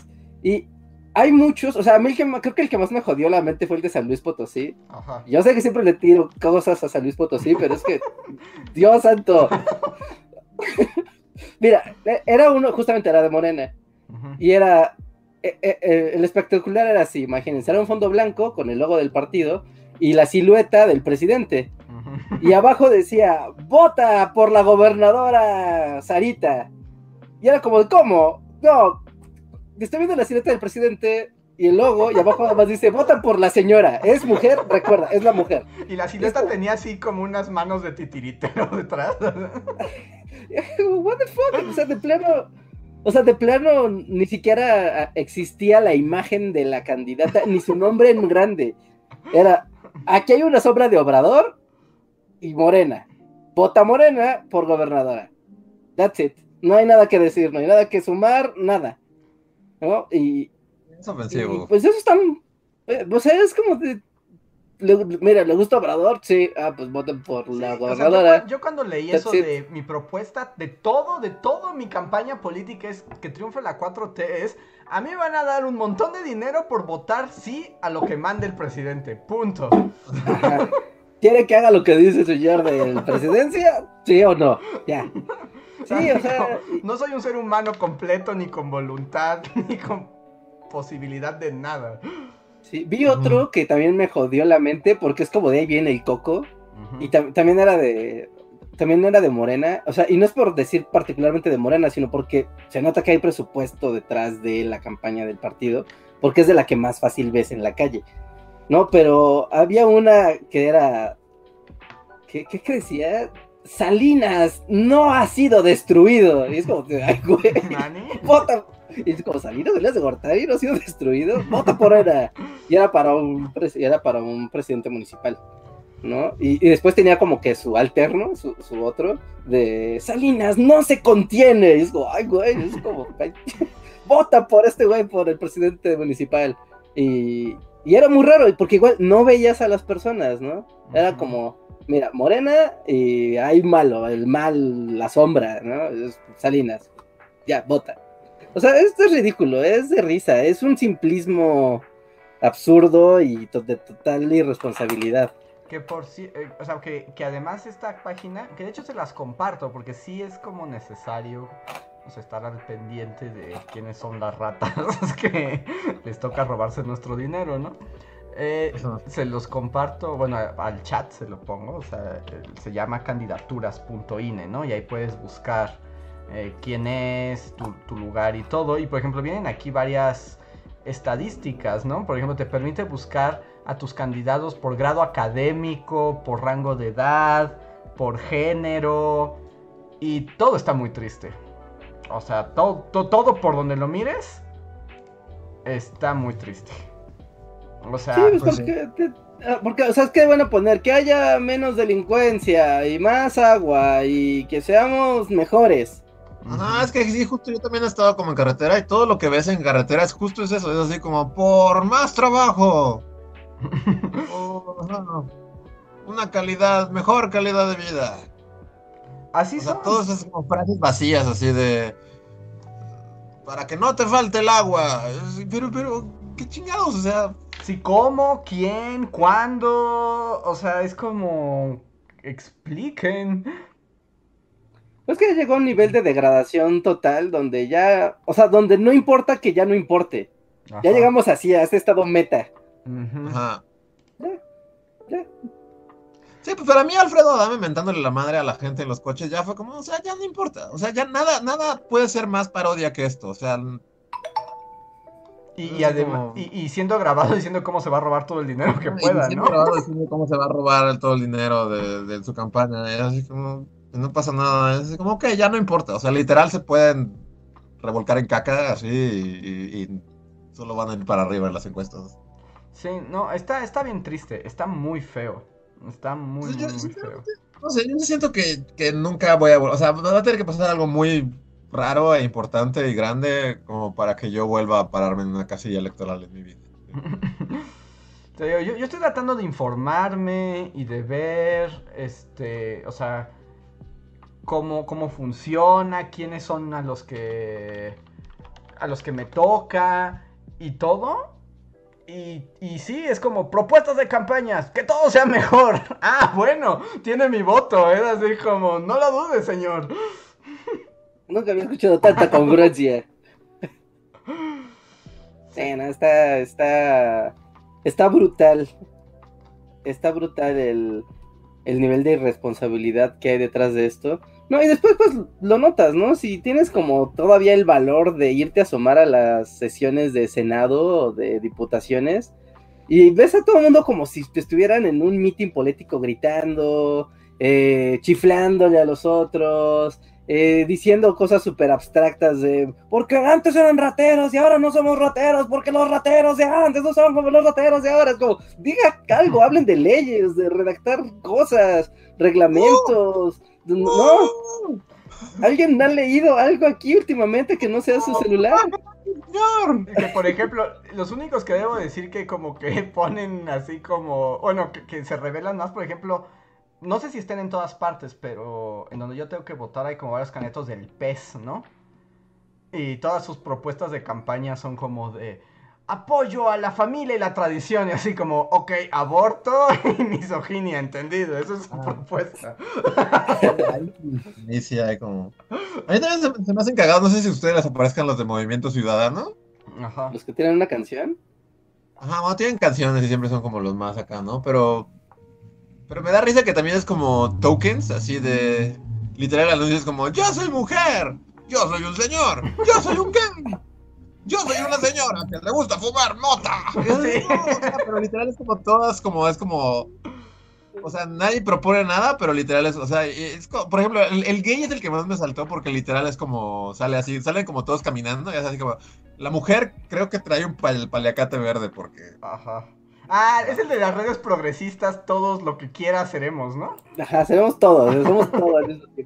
ajá, no sé, pero, pero sí se me hizo, o sea, como cagado que se presentan todos y cada uno es como una categoría, es como hombre, este, de mediana edad, este, mujer, gay, señora locochona con el pelo pintado y es así como... Como que, como que del estudio de marketing y pusieron todas las categorías a las que querían atacar y listo, las plasmaron y fin. Y sí me sentí, se- se- sí vieron The Voice, ¿no? Cuando The Voice, la serie, ¿o no? The ¿Tú la viste antes? La- Ah, Voice, Voice. Pensé en The Voice, la de cantantes. La de cantar. Sí, sí, sí, sí, sí vi The Voice. Pero ves que a, a la Wonder Woman, que no es Wonder Woman, como que la... Es como, tú seas super gay. Sí. como que... ah, Así como, Ah, sé lo más gay para vender al público gay. Así sentí con el, con el que... Porque literal dice así como... Porque esconder tu preferencia ahora es... Que no se dice una mamada así y le ponen como un arco iris atrás. Es como, Sí. mira, es gay, vota por él, tenemos un gay, somos progresistas porque hay un gay aquí. Gays. Así es. Y, y, y, y como dice Reinhardt, y todo es eso, ¿no? Como la botarga que se ponen y cuando les preguntas, bueno, ¿y cuál es su propuesta? Ah, quedarme mucho Mi dinero. sexual no me define como persona. Mira, una persona No, gay pero o drogadicta puede robar igual. Es lo que queremos dejar claro. Sí, porque también como una abuelita que, que todo su chiste es como decir, sí, para que te puedas fumar un toque sin que te digan nada. Es como, eso no es una campaña. ¡Ah! Eso no es una propuesta. No, y además no hay a cuál irle, ¿eh? O sea, está espantoso. También, bueno, eh, eh, esto lo vamos a ver en su versión recargada asquerosa en tres años, pero el hecho de que también ves como las coaliciones que existen, ¿no? Que dices, wow, está PRI, PAN, PRD en el mismo WhatsApp. Esto, el jefe máximo, este, Pani y Cuauhtémoc Cárdenas, que bueno, se sigue vivo, pero todos se retorcirán en su tumba, ¿no? Es que esto es como anti, lo anti todo. ¿Por qué están juntos estos tres? No tiene sentido, son Sí, pues, de, rivales. de hecho, o sea, PAN, PRI y PRD van juntos. Sí, no, es... o sea, años de tradición política o, o la ilusión de posturas y propuestas es como, no, siempre fuimos del mismo partido. Nos llevamos bien, a veces no, si no conviene que nos llevamos bien, no nos llevamos bien, pero si conviene, pues sí. O sea, pero es, es ridículo, llega el nivel de... Porque eh, ese es el otro nivel de, de- de lo absurdo, ¿no? De, ah, odias al presidente, Va, vota por nosotros. Ay, ¿cuál es su propuesta? ¿O qué? No sabemos, mira, él es del PRI, le gusta robar, es del PAN, pues me gusta robar, pero con corbata más elegante, y él es del PRD, y pues dice cosas como no chainas a aborten, veces. también le gusta eso. Mire, muchas cosas pasan aquí, vote. o sea, está increíble. Eh, Es como la, la muerte de las ideologías ya llevada a- a- al ridículo, porque no hay nada que las esté llenando. Es como más un fanatismo tipo partido de fútbol. De, mira, ¿le vas al presidente o no? Ajá, En eso se resume. Y ya. y, y, y ¿Le todo. vas a Chivas o a la América? That's it. Eso va a definir todo eso. Y hay otros equipos chiquitos si quieres desperdiciar tu voto. Ya, adelante. Sí, no, está, está espantoso. Está bien horrible. Y antes de que me deprima, déjenme leer el siguiente super chat. Que el siguiente es de Adrián Verdines. Gracias, Adrián, que nos dice super chat por las tomas de la cámara de Luis. Sí, ¿verdad? Sí se ve muy locochón. No está tan locochón en vivo, según yo, pero en la cámara se ve así como si estuvieran... Con un cuadro de Escher. Se ve muy raro en la cámara. Este, el siguiente super chat es de Rob Martínez Jr. Que nos dice que qué opinamos de la caída de las criptomonedas. Reinhard, es tu momento. ¿Qué se les pasa por crear dioses como Elon Musk y creerle a tipos como él?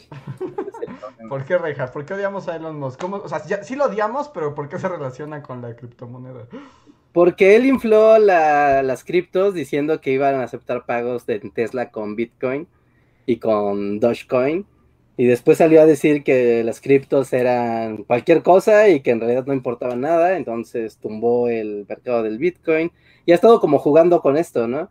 Entonces, la gente que, o sea, es que hay dos tipos de gente. La gente que trabaja con las Bitcoins o bueno, con cualquier cripto, ¿no? Y utiliza su, el valor intrínseco de la moneda como son certificados digitales, cri- eh, criptografía, etcétera, ¿no? Y la gente que hace, las toma como si fueran acciones, ¿no? De intercambio, ¿no? Como un valor, ¿no? Hay esos dos tipos de usuarios. Los que normalmente inflan el precio de la moneda así súper locos son los que especulan, ¿no? Son los que simplemente hacen trading de, de- de la moneda.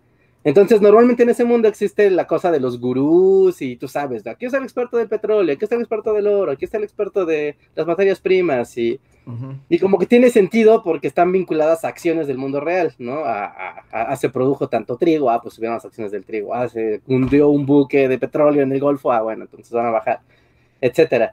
Pero el mundo de las criptodivisas no funciona, no funciona así. Entonces de repente se mueven cantidades colosales de dinero porque algún baboso que es muy, que es muy, muy popular, ¿no? Decide mover mucho dinero y todo el mundo se va detrás de él, cuando esa misma persona tiene la capacidad de retirar mucho dinero o hacer alguna declaración que tumbe el valor de, de esto, pero te muestra ese margen de lo, del, del valor artificial que tiene la moneda, ¿no? Que tienen estas monedas, ¿no? Pero este desplome es como de, chale, esto ya lo habíamos visto, dos veces, van dos veces que lo vemos. Entonces, ¿culpa Así de un que- rico sangrón? Es culpa de un rico que está loco y que además, o sea, y que además es bastante hipócrita, como solamente puede ser Elon Musk. Así que, porque salió a decir que, o sea, que a la mera hora que no va a recibir bitcoins, porque los bitcoins, o sea, la generación de esta criptodivisa requiere mucho poder de cómputo y por lo tanto Ay, contamina ajá, mucho. Seguro. Es como de tú, tú destruyes bosques para hacer baterías gigantes que van a contaminar el Ajá, mundo de de- aquí a el litio de tus años. baterías, ¿de dónde crees que sale? Pero no me vengas con que hay, es que esto contamina mucho el mundo. Por favor. No, o sea, No, seguro Eh. el güey la infló para sacar dinero de ahí y al quebrarla también seguramente se hace más rico. Ajá. sí, pues sí, sí, o sea, o quebrar a otras personas. Así que es, es, es como muy, muy raro, ¿no? Entonces también hubo como este, que está como el, el, el gran chiste de la moneda del perrito, ¿no? Del Chems, ¿no? La Dogecoin, y es desde el principio, bueno, esta es una moneda meme, literal es una moneda meme, o sea, no vale, no, no hay algo que, no, no hay algún procesamiento de cómputo o algo que esté dándole validez al Dogecoin, más allá que su propia existencia y su distribución y su posesión, ¿no? Y entonces él empezó a, a- a- subirse mucho al mame de, ah, sí, el Dogecoin, el Dogecoin, sí, uh, sí, está increíble, ¿no? Es que el Dogecoin, estamos apoyando al bot Dogecoin y su desarrollo. Y, y un poco para, pues sí, para inflarlo, pero para ver su poder de influencia, de a ver cuántos van detrás y me siguen y meten su dinero en Dogecoin para que yo 15 días más tarde o un mes más tarde diga lo que, lo que se sabe. Dogecoin, como, como otra, muchas otras, ¿cómo se llaman? Trash coins, ¿no? Son monedas que nada más se han hecho porque sí. ¿No? Y sale a decir diciendo, no, es que esto no vale nada. O sea, yo podría inventar la moneda eh, Elon Musk y que valga, pero en realidad no vale porque pues no está sustentada en nada ni hace nada. ¿no? Y, pero bueno, pero a la gente le encantan. Y entonces eh, todo el mundo empieza a especular y a tratar de ver como qué dijo Elon Musk y a ver qué no dijo Elon Musk. Y empieza a especularse a todo y empieza a moverse mucho dinero, pero de los traders, no de los mineros, no de la gente que hace, no de la gente que hace certificados digitales con, con Ethereum o con Bitcoin o con Ripple o con etcétera. ¿no? Así que yo digo que vean estar prohibidos los millonarios que es que influencers, los detesto. Sí, justamente es eso. Últimamente este Twitter me ha estado aventando publicidad de nuestro millonario nacional favorito. Así como, te voy a dar una plática para ser un emprendedor y una persona de bien, llena de éxito y negocio. Y es como, ¡ah! Aléjate de mí, no me lo pongas en la cara. Yo a decir que, que a mí, o sea, Facebook me ha expulsado de Facebook porque no sé por qué entendió que quiero ver cosas de Elon Musk y ahora cada que me, es como la carota de Elon Musk así como 10 veces en mi feed hasta que dije, bueno, ok, Facebook, si te vas a poner ese plan, me voy de aquí porque ya estoy hasta la madre de ver cosas. O sea, porque aparte lo odio y me lo avienta la cara así. Y todo como en esta onda de cómo logró este emprendedor llegar tan alto. Así, o cinco tips que puedes aprender acerca de Elon Musk. Destruye las minas de Sudáfrica con tu familia colonizadora. sí, no es horrible. Solo aquí un, un, paréntesis, porque sí dicen que recuerdan que yo antes defendía a Elon Musk. Y sí, en el asunto de los cohetes, ¿no? En el asunto de la carrera espacial y esto de hacerlos reciclables y así, en ese sentido de desarrollo de tecnología, sí, o sea, por ahí sí. Pero como influencia, ¿no? O como poder de decisión o de influir, y ahora desde que entró al mundo de las criptodivisas, como ahora yo seré un gurú, porque es que es muy raro, es como soy un gurú, ¿saben qué? Voy a comprar el 10% de las acciones que existen de esto, y si las quito, pues los voy a reventar a todos, y si las recompro, voy a hacer eh, ganar a todos, pero nunca se sabe cuándo lo haré. ¡Uh! Y, es especular, o sea, y es, es especular con el mercado. Una Así criatura espantosa, no importa. no, es digno de ninguna admiración. Hasta aún lo de los cohetes es así como. Sí. O sea, no sé, a mí sí me saca de onda. Porque es como, o sea, dudes que defienden como, oh, es que va a colonizar Marte. Es como, no los va a llevar ustedes. ustedes no están contemplados en el plan de Elon Musk. No, no. Ustedes son los que mueren de la Tierra y los ricos horribles repoblan otro planeta, pero. Sí, ustedes son los que se mueren de radiación como un Blade Runner en la Tierra. No, no sé. Sí, pero bueno, ¿no? Con los millonarios tienden a subirse al tren de la fama. Y aparte, como es muy raro, porque al ser millonarios, se les socialmente se les aceptan muchas cosas que son como que no son divertidas. No, o sea, no, no, digo correcto o incorrecto ni nada, ¿no? Pero tú pones a Elon Musk frente a una cámara de televisión a contar cosas, a platicar, a todo, y es el tipo más aburrido y soso del mundo. Pero es rico, pero, los ricos son nuestros dioses.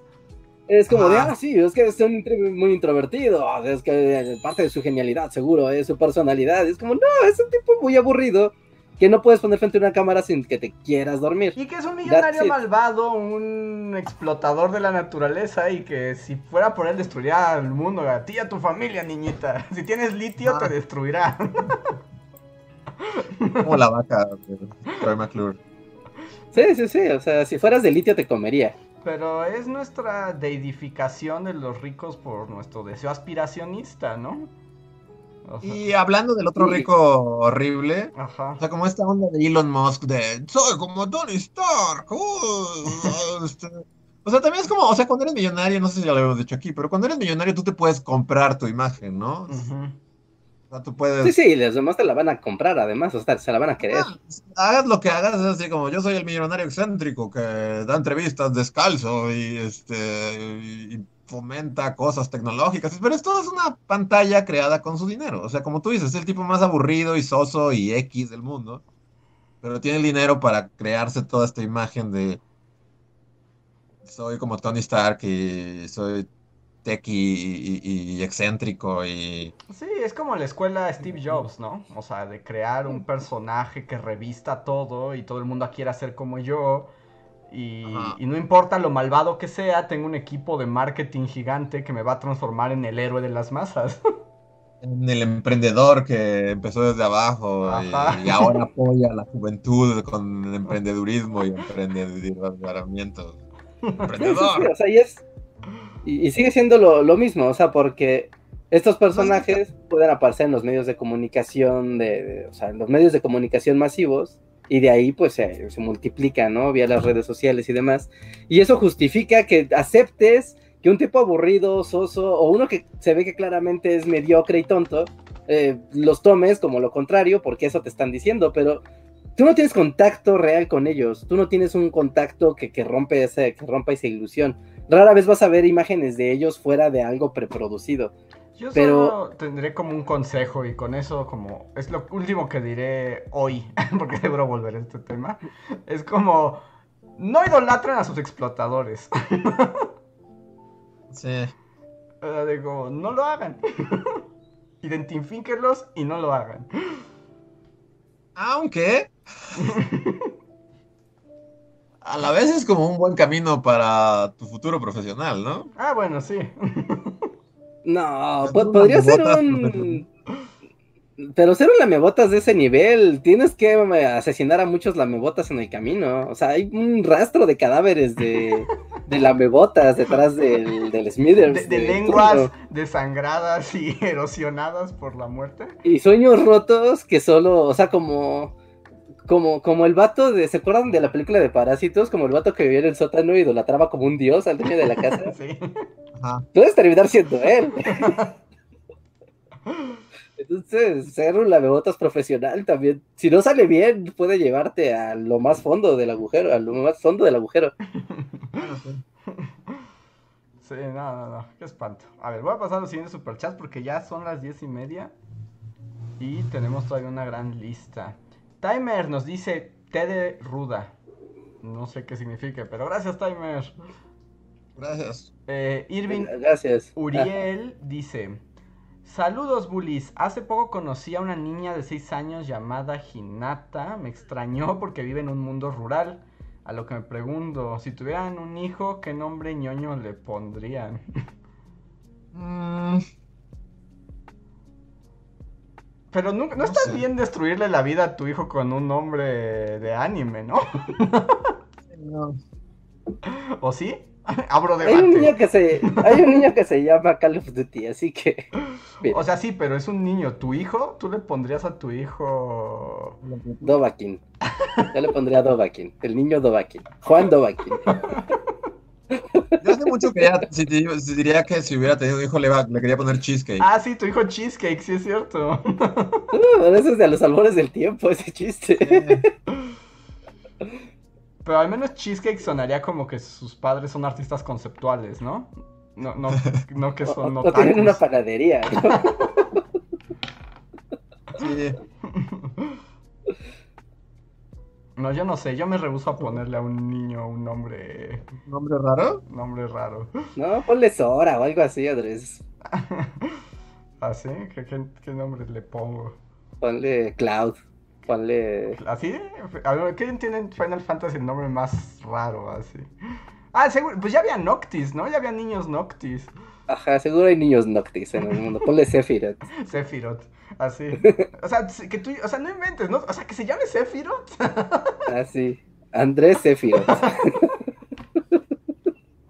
Es como un dudes. ¿Qué onda con sus papás? A ver.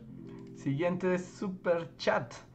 Bueno, este es eh, de Pablo Millán que nos canjea su chat de miembro Bulifan Forever. Gracias, Pablo. Dice: ¿Se enteraron de la muerte de Kentaro Miura, el mangaka de Berserk? Luis, mi amiga Saku espera que Conspiranoid salga a tu espalda. Lo extraña. Sí, pues sí. Volverá, supongo. Sí, no, pues ya tiene nuevo escenario. y, y sí, bueno, yo sí me enteré de la muerte de- del mangaka de Berserk. Aunque debo decir que a mí me van a retirar mi credencial de otaku, pero yo nunca he leído Berserk. Entonces, como que no me llegó tanto la noticia.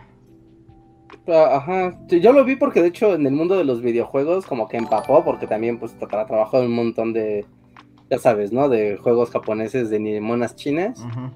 ¿no? Entonces como que sí fue una noticia muy importante el fallecimiento de él, pero yo no conozco mucho de su obra, pero sí vi que en todos los medios fue como de, se acaba de morir este y de cosas ñoñas. Ajá. ¿No? Porque al parecer ha hecho trabajos como, o sea, no nada más por su, por su manga, sino como trabajos colaborativos en videojuegos y demás. Y que como sea, o sea, sí fue una noticia muy explosiva en, en, la industria del entretenimiento japonés en general. Pero, pues, gracias. Bueno, Pablo, haremos este. Yo, yo pienso leerlo en algún momento, pero no, no lo he hecho aún. A ver. Ah, mira, Kentaro Miura, le pones mangaka y luego luego sale, seguramente estás buscando a Kentaro Miura. Sí, no, pues, ya- ya Seguro que sí. Que por cierto, me saltó un super chat de Jonathan Francisco, que porque no nos escribió nada. Muchas gracias, Jonathan. Recuerda que si querías ponernos algo, arróbanos y lo leemos. Si solo querías apoyarnos, pues te damos las gracias. El siguiente super chat es de Camp Himmel. Gracias, Camp, que nos dice sobre las elecciones. Dice: Feo es ver propaganda política, horrible es generarla. Yo estoy en el segundo punto.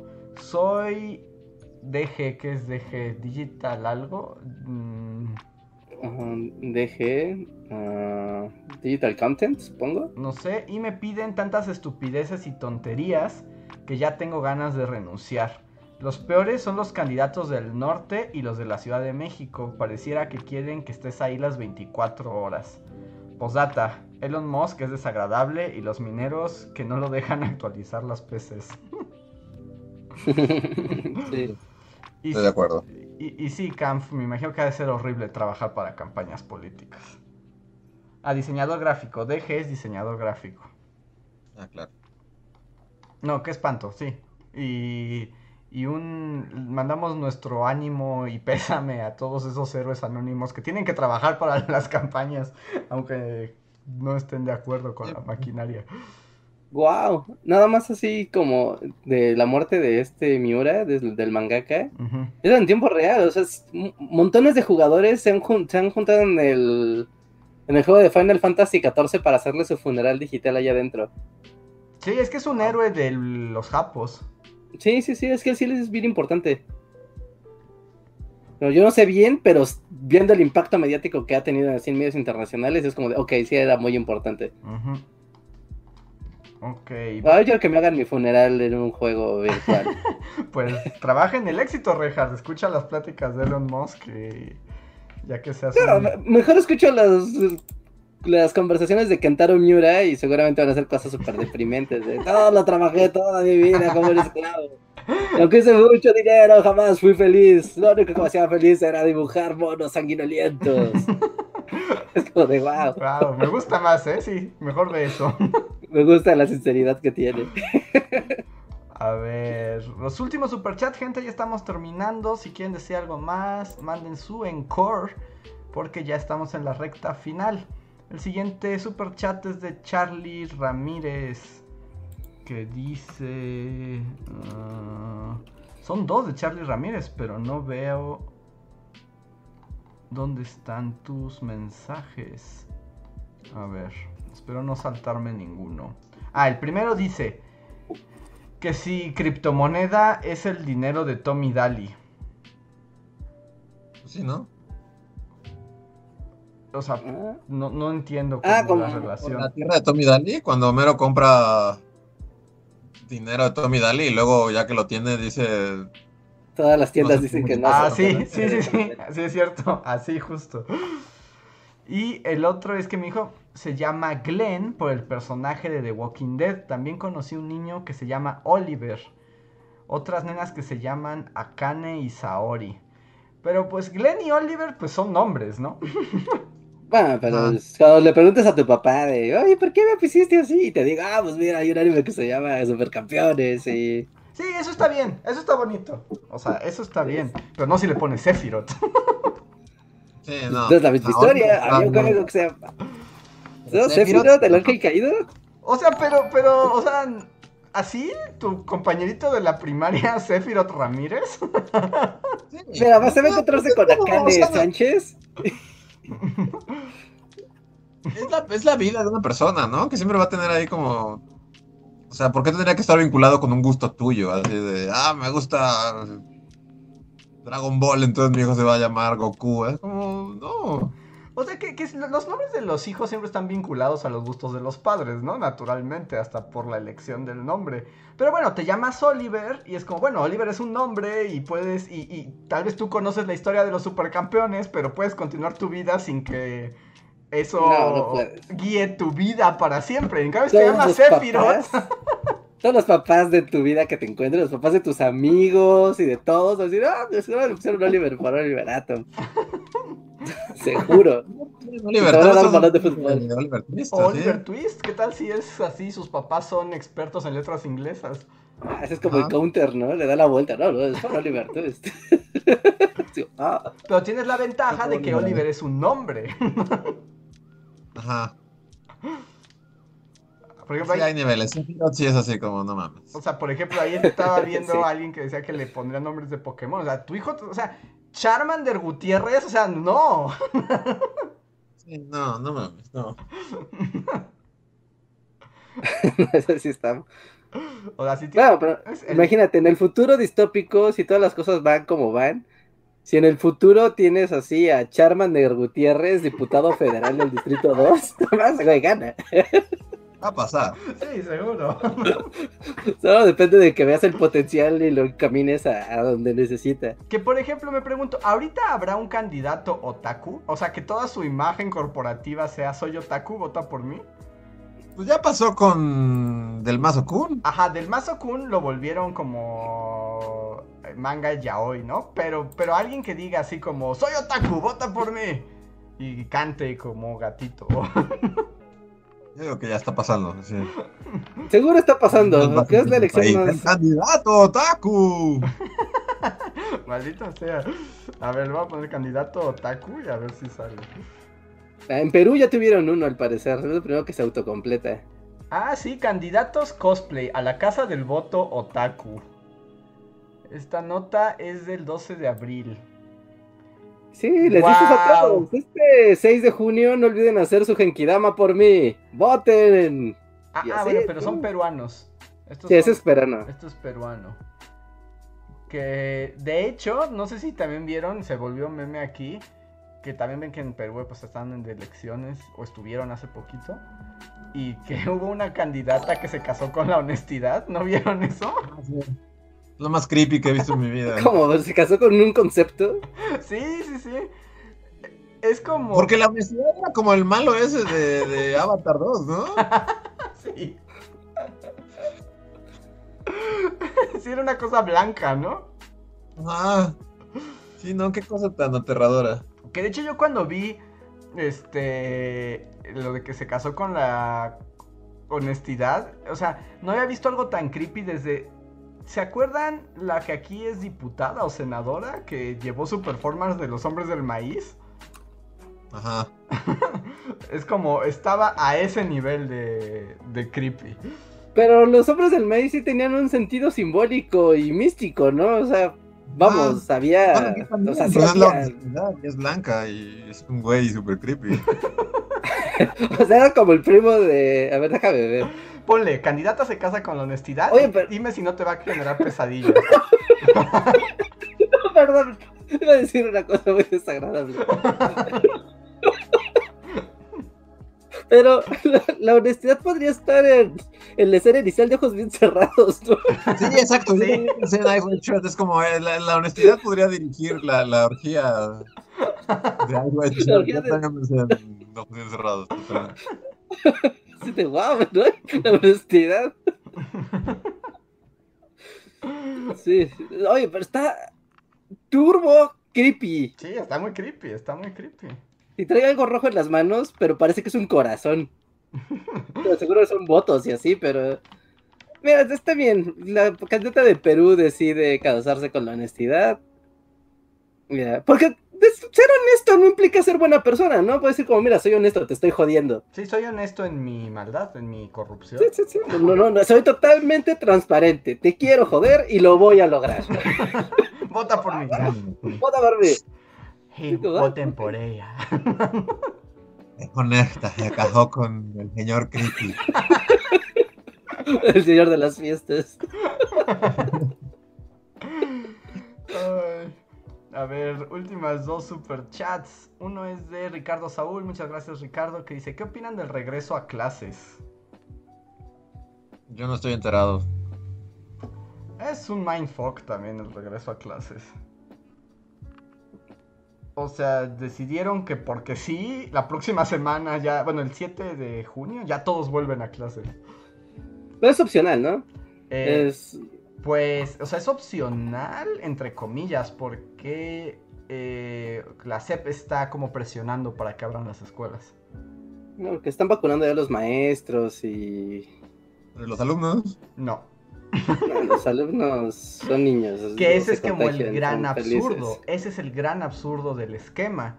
Porque pon tú, si tanto les interesara abrir las escuelas, pues sería como vacunen a todos los maestros y vacunen a todos los alumnos. Y ya con todo, digamos, ese universo vacunado,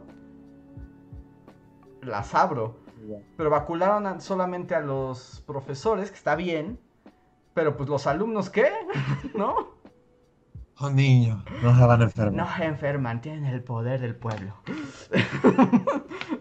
Entonces, pues ya que se fastidien. O pon tú que los niños muy chicos corren menos riesgos, pero pues esos niños están en contacto con otros adultos. Sí, bueno, es que ese es el asunto, que si un adulto está infectado y llega el niño, se propaga entre los niños y se propaga entre las familias, y los niños son asintomáticos, entonces es como invisible el No, contagio. sí, sí tienen menos, menos riesgo, pero eso no quiere decir que no puedan morir los niños, ¿no? Sí, ¿no? Sí, también existe el kit COVID, o sea, sí, sí existe. Y además también hay que pensar que los, o sea, el sistema educativo incluye desde maternal hasta posgrados. O sea... Y Sí, o sea, en posgrado ya iba, o sea, en licenciaturas y para adelante ahí es un peligro, ya todos son adultos y el COVID sí se genera y se, Sí, se o sea, presenta la enfermedad. ya con 20 para arriba, o sea, ya, ya te puede dar de veras. Sí. Pero yo creo que tiene puro fin electoral también. Sí. Que es Pues mover las bases, ¿no? De los profesores, de miren, porque no sé si vieron una, una info, bueno, sí, como una infografía que hizo el gobierno, que era como las fases de vacunación, fase 1, y estaba así, ¿no? Una abuelita, ¿no? O sea, ok. Ujú. Fase 2, no, pero fase 1 los doctores, fase 2 los adultos mayores, fase 3 los de 50. Y después decía ahí como, ah, como metido, así como, ah, vacunación a maestros y docentes. Y después, o sea, y después fase 4, es como, un momento, ¿no tendría que haber sido la fase 4 maestros y no como especial? O sea, como que está metido ahí como de... Se nos perdió el, el original del Photoshop, estiramos y metimos otro gráfico. Ahí hay muchas cuestiones políticas, o sea, como metidas por ese eh, razonamiento. Y, te di- y, y a mí me parece innecesario, o sea, el, el esquema de vacunación va bastante bien, o sea, va, va avanzando con bastante eficiencia y, y a lo que se puede, ¿no? Con la cantidad de vacunas que México puede conseguir. Pero falta un montón. O sea, ¿para qué meter un factor de riesgo más? Porque ya estuvimos expuestos al virus todos. O sea, ya, o sea, si no eres inmune por la vacuna, eres inmune porque seguramente ya te dio a ti o a un montón de gente más. Pero pues, no sabemos, ¿no? Yo digo que es innecesario. O sea, me parece innecesario. Y además también cuando tomas en cuenta que ya va a ser las vacaciones. No, pero seguramente el calendario va a volverse ahí una cosa. No, no, ya dijeron que es un mes. O sea, entran porque... O sea, básicamente es junio. No, pues en junio ya acabaron, en agosto, pues ya todo el mundo está fuera. ¿eh? No, terminan en junio, a finales de junio. Ajá, por eso digo que en agosto ya pues, son Sí. vacaciones en O agosto. sea, porque también, por eso se me hace que es muy innecesario, porque ¿para qué los regresas un mes a la escuela y luego los regresas a vacaciones? Pues ya mejor te esperas a que empiece el siguiente curso, ¿no? Porque además también hay que decir que es un fastidio para los profesores. Imagínate, están cerrando el semestre con su planeación pandémica y les dicen, no, presencial, vámonos. Y es así Sí. como un mes, como para qué. No sé, a mí me confunde mucho, no, no le encuentro la lógica. Pues porque a nivel. Es que. Yo voy a estar así como mi meme de Andrés, Andrés, te estás viendo como una persona normal. Ese es, tu problema. No, porque para los papás ya es, ya es como necesario sacar a los niños a la calle porque los niños hacen que circule mucho dinero. ¿no? Sabe que circule la economía, circulen los gancitos y las frutitas y las papitas y Sí. los útiles Creo, o escolares, los niños no, no- ¿Sí? Sí, no, los niños son el motor de, de un montón de cosas que ni te imaginas. ¿Jugando a los dinero. caballos? ¿Así en el hipódromo? Si, yo te- si hubiera el caballo, este representa a los niños. Por todo coronas, mi dinero. ahí le das Sí. todo. Sí, sí, sí, sí. Sí, porque si los niños no, no salen, no, no consumen un montón de porquerías, ¿no? Y no generan un montón de movilidad entre la población, que por ir, venir, comprar, tareas, uniformes, eh, alimentos chatarra, excursiones, bla, bla, bla. En serio, generan una derrama económica y así brutal, brutal. Entonces yo creo que es una manera de decir, miren, ya empezó a haber dinero, ya está empezando a haber movilidad y pues por lo tanto empieza a haber más trabajo derivado de, de esta actividad en vez de solo tener a los niños ahí encerrados y a los papás en consecuencia pues, viéndose la cara. Y yo creo que va por ahí, yo creo que va por ahí el, el darse el, el botoncito de también de miren cómo va todo súper bien ya con la pandemia, ya se va a Sí, acabar o sea, y... eso, o sea, eso me queda claro, esa es la razón. Es como, miren, ya todo está bien chido. O sea, ese es el mensaje, pero yo no sé qué tan teo, porque además, pues sí, mueven mucho dinero, pero también mueven muchas personas. Pues, pero- bueno, algunos van a morir, pero habrá dinero. Así en, en tu partido como el PDF. PDF. Bueno, es lo que aplicaron aquí en México con la de que se haga la infección de la, inmunidad de rebaño, ¿no? Algunos morirán, pero adquiriremos la, inmunidad colectiva sin tener que aplicar vacunas a todos. O sea, eventualmente tendrán la vacuna, pero en realidad ya van a tener el, anticuerpo en su, en su cuerpo por haber tenido contacto con el, con el virus. O sea, si, si ve- ¿recuerdan cuando hace un año, cuando hablábamos de términos muy avanzados e increíbles, como el de tasa de transmitibilidad? Ujú. ¿no? Ya como de, ah, claro, ¿no? Y se calculaba por país, ¿no? De, ah, no, pues el virus está más de, si estabas más de uno, ya tenías problemas. Si estabas arriba de dos, era que tenías así un verdadero problema. Y aquí en México, de repente fue de, dejaremos de dar esa cifra.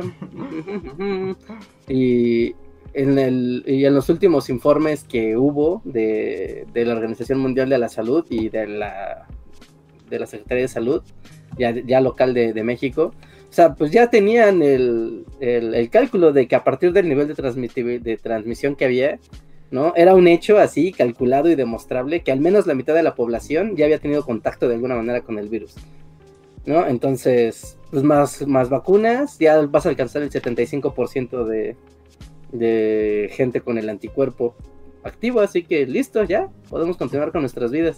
Muchos murieron en el camino, pero no, no bueno, qué mal. no confío al 100% en esa versión de la realidad.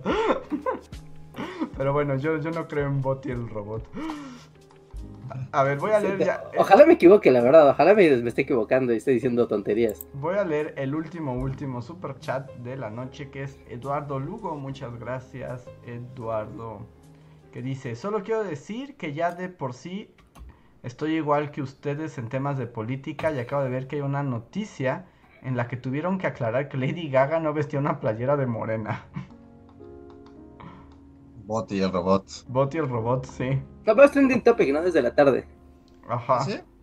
Es trending topic. Ajá, porque aparte ahora se les ha estado dando por poner Photoshops super chafas. También a Henry Cavill, ya le... ¿Es Cavill o Cavill? Bueno, al güey fuertísimo le pusieron también su camisa de morena. Digo como de, wow. ¿No, ¿no hay demandas por esto? No, Por utilizar no, no, se enteran, la banana, no creo que se enteren. Sí, no.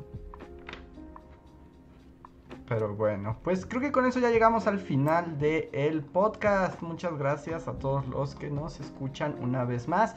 Les recomendamos, recordamos que hay video nuevo, langostas, que al parecer las langostas son más populares que los robots, ¿quién lo diría? ¿Quién lo diría? Si hubieran Sí. hecho esa apuesta hace meses, hubiera perdido. Pero está bien, ¿no? Sí, sí, está bien. Así que vayan a conocer a la langosta Alejandro, que está muy enojada si no la han visto. Sí, pasen a verlo, es un video muy divertido. Y Compártanlo. compártanlo, suscríbanse y ya saben que eso nos ayuda a continuar mes con mes. Y pues ya nos vamos, Reinhardt, ¿tenemos alguna noticia o algo? Este.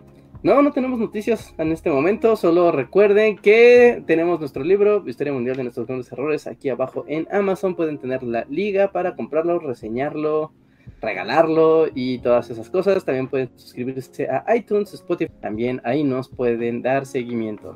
Ah, no olviden dejar su like, no se vayan sin dejar su like aquí en el stream.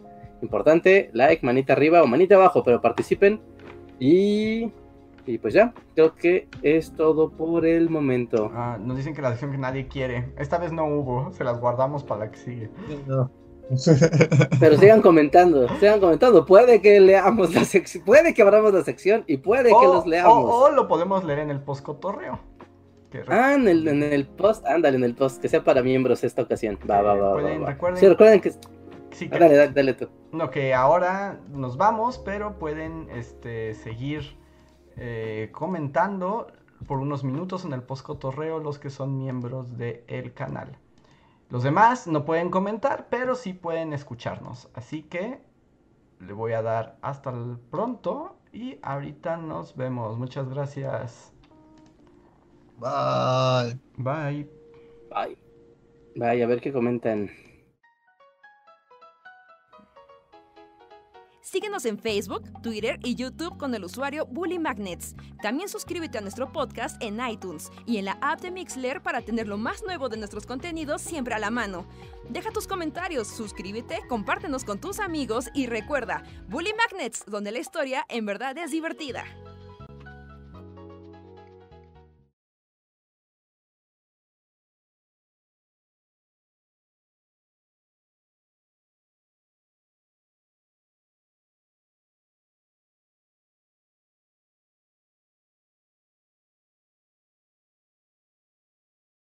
No, y ahorita sí, en lo que empezó, no, cuando llegué no hacía tanto frío, pero ahorita sí ya bajó.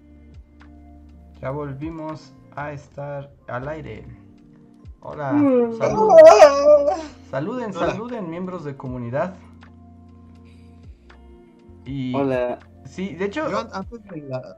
¿Qué? no, es que iba a preguntar si habías cerrado tus ventanas ya, Luis, porque si no te vas a Sí. congelar. O sea, sí, pero pues no, sí hace frío. Sí está frío.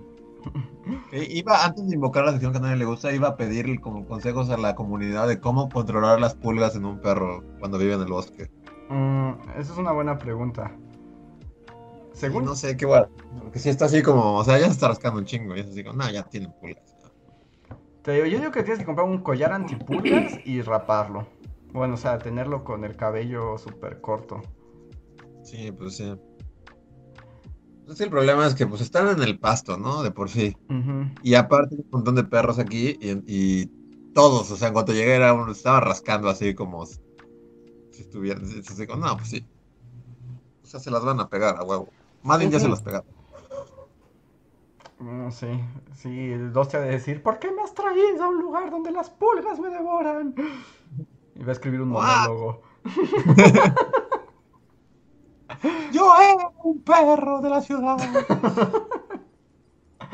Va a tener su crisis identitaria. No, pero sí le gusta el campo, ¿no? Sí, no, sí es feliz, pero pues sí se rasca un chingo.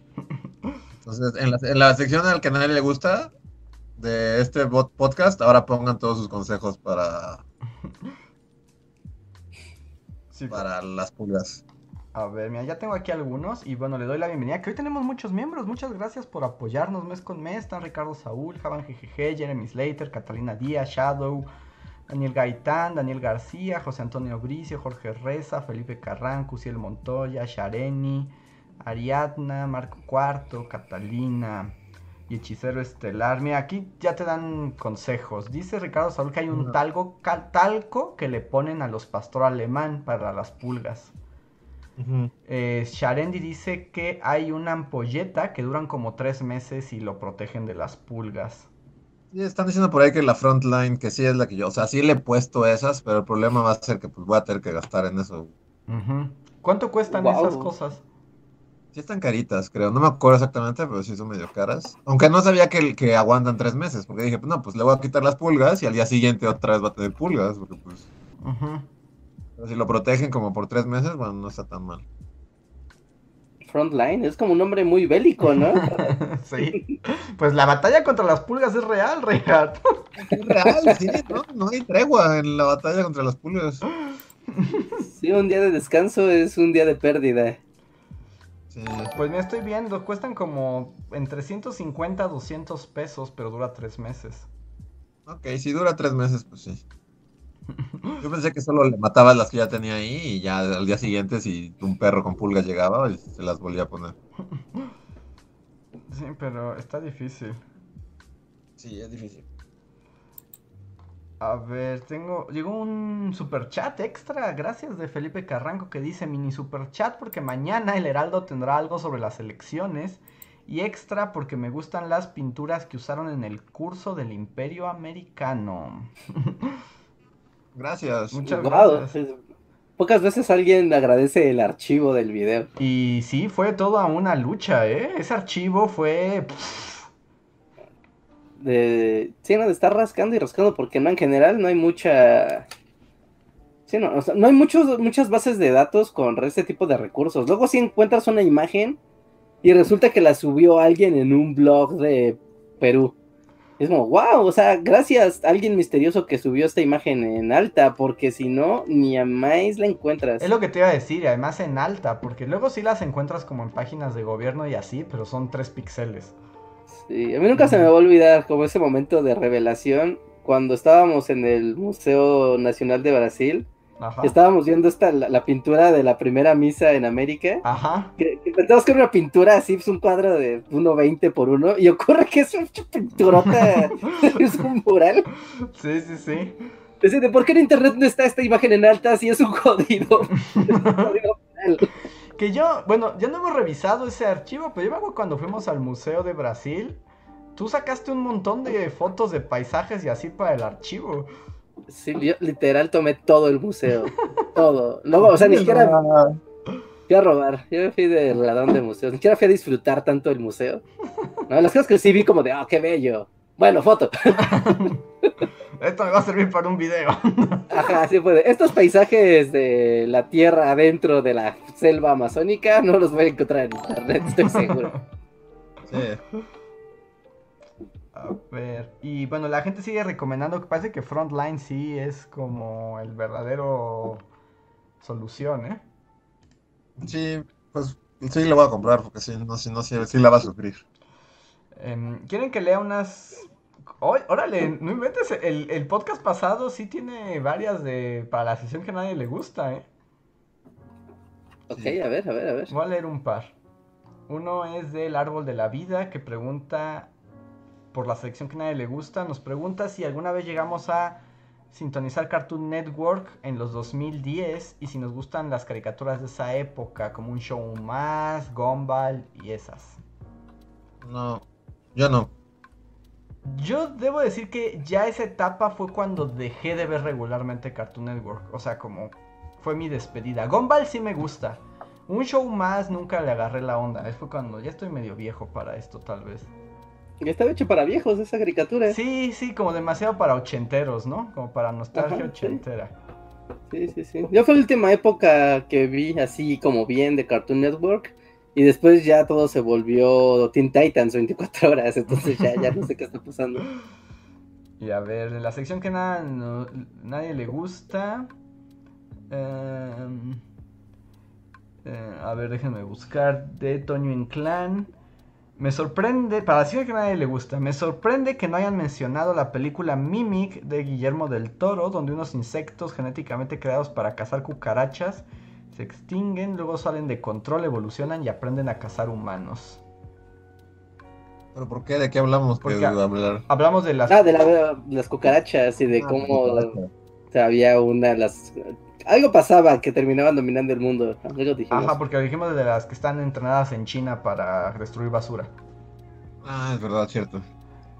Y Yo estoy harto de Teen Titans Go. Harto, harto, harto. Los destruiría si pudiera.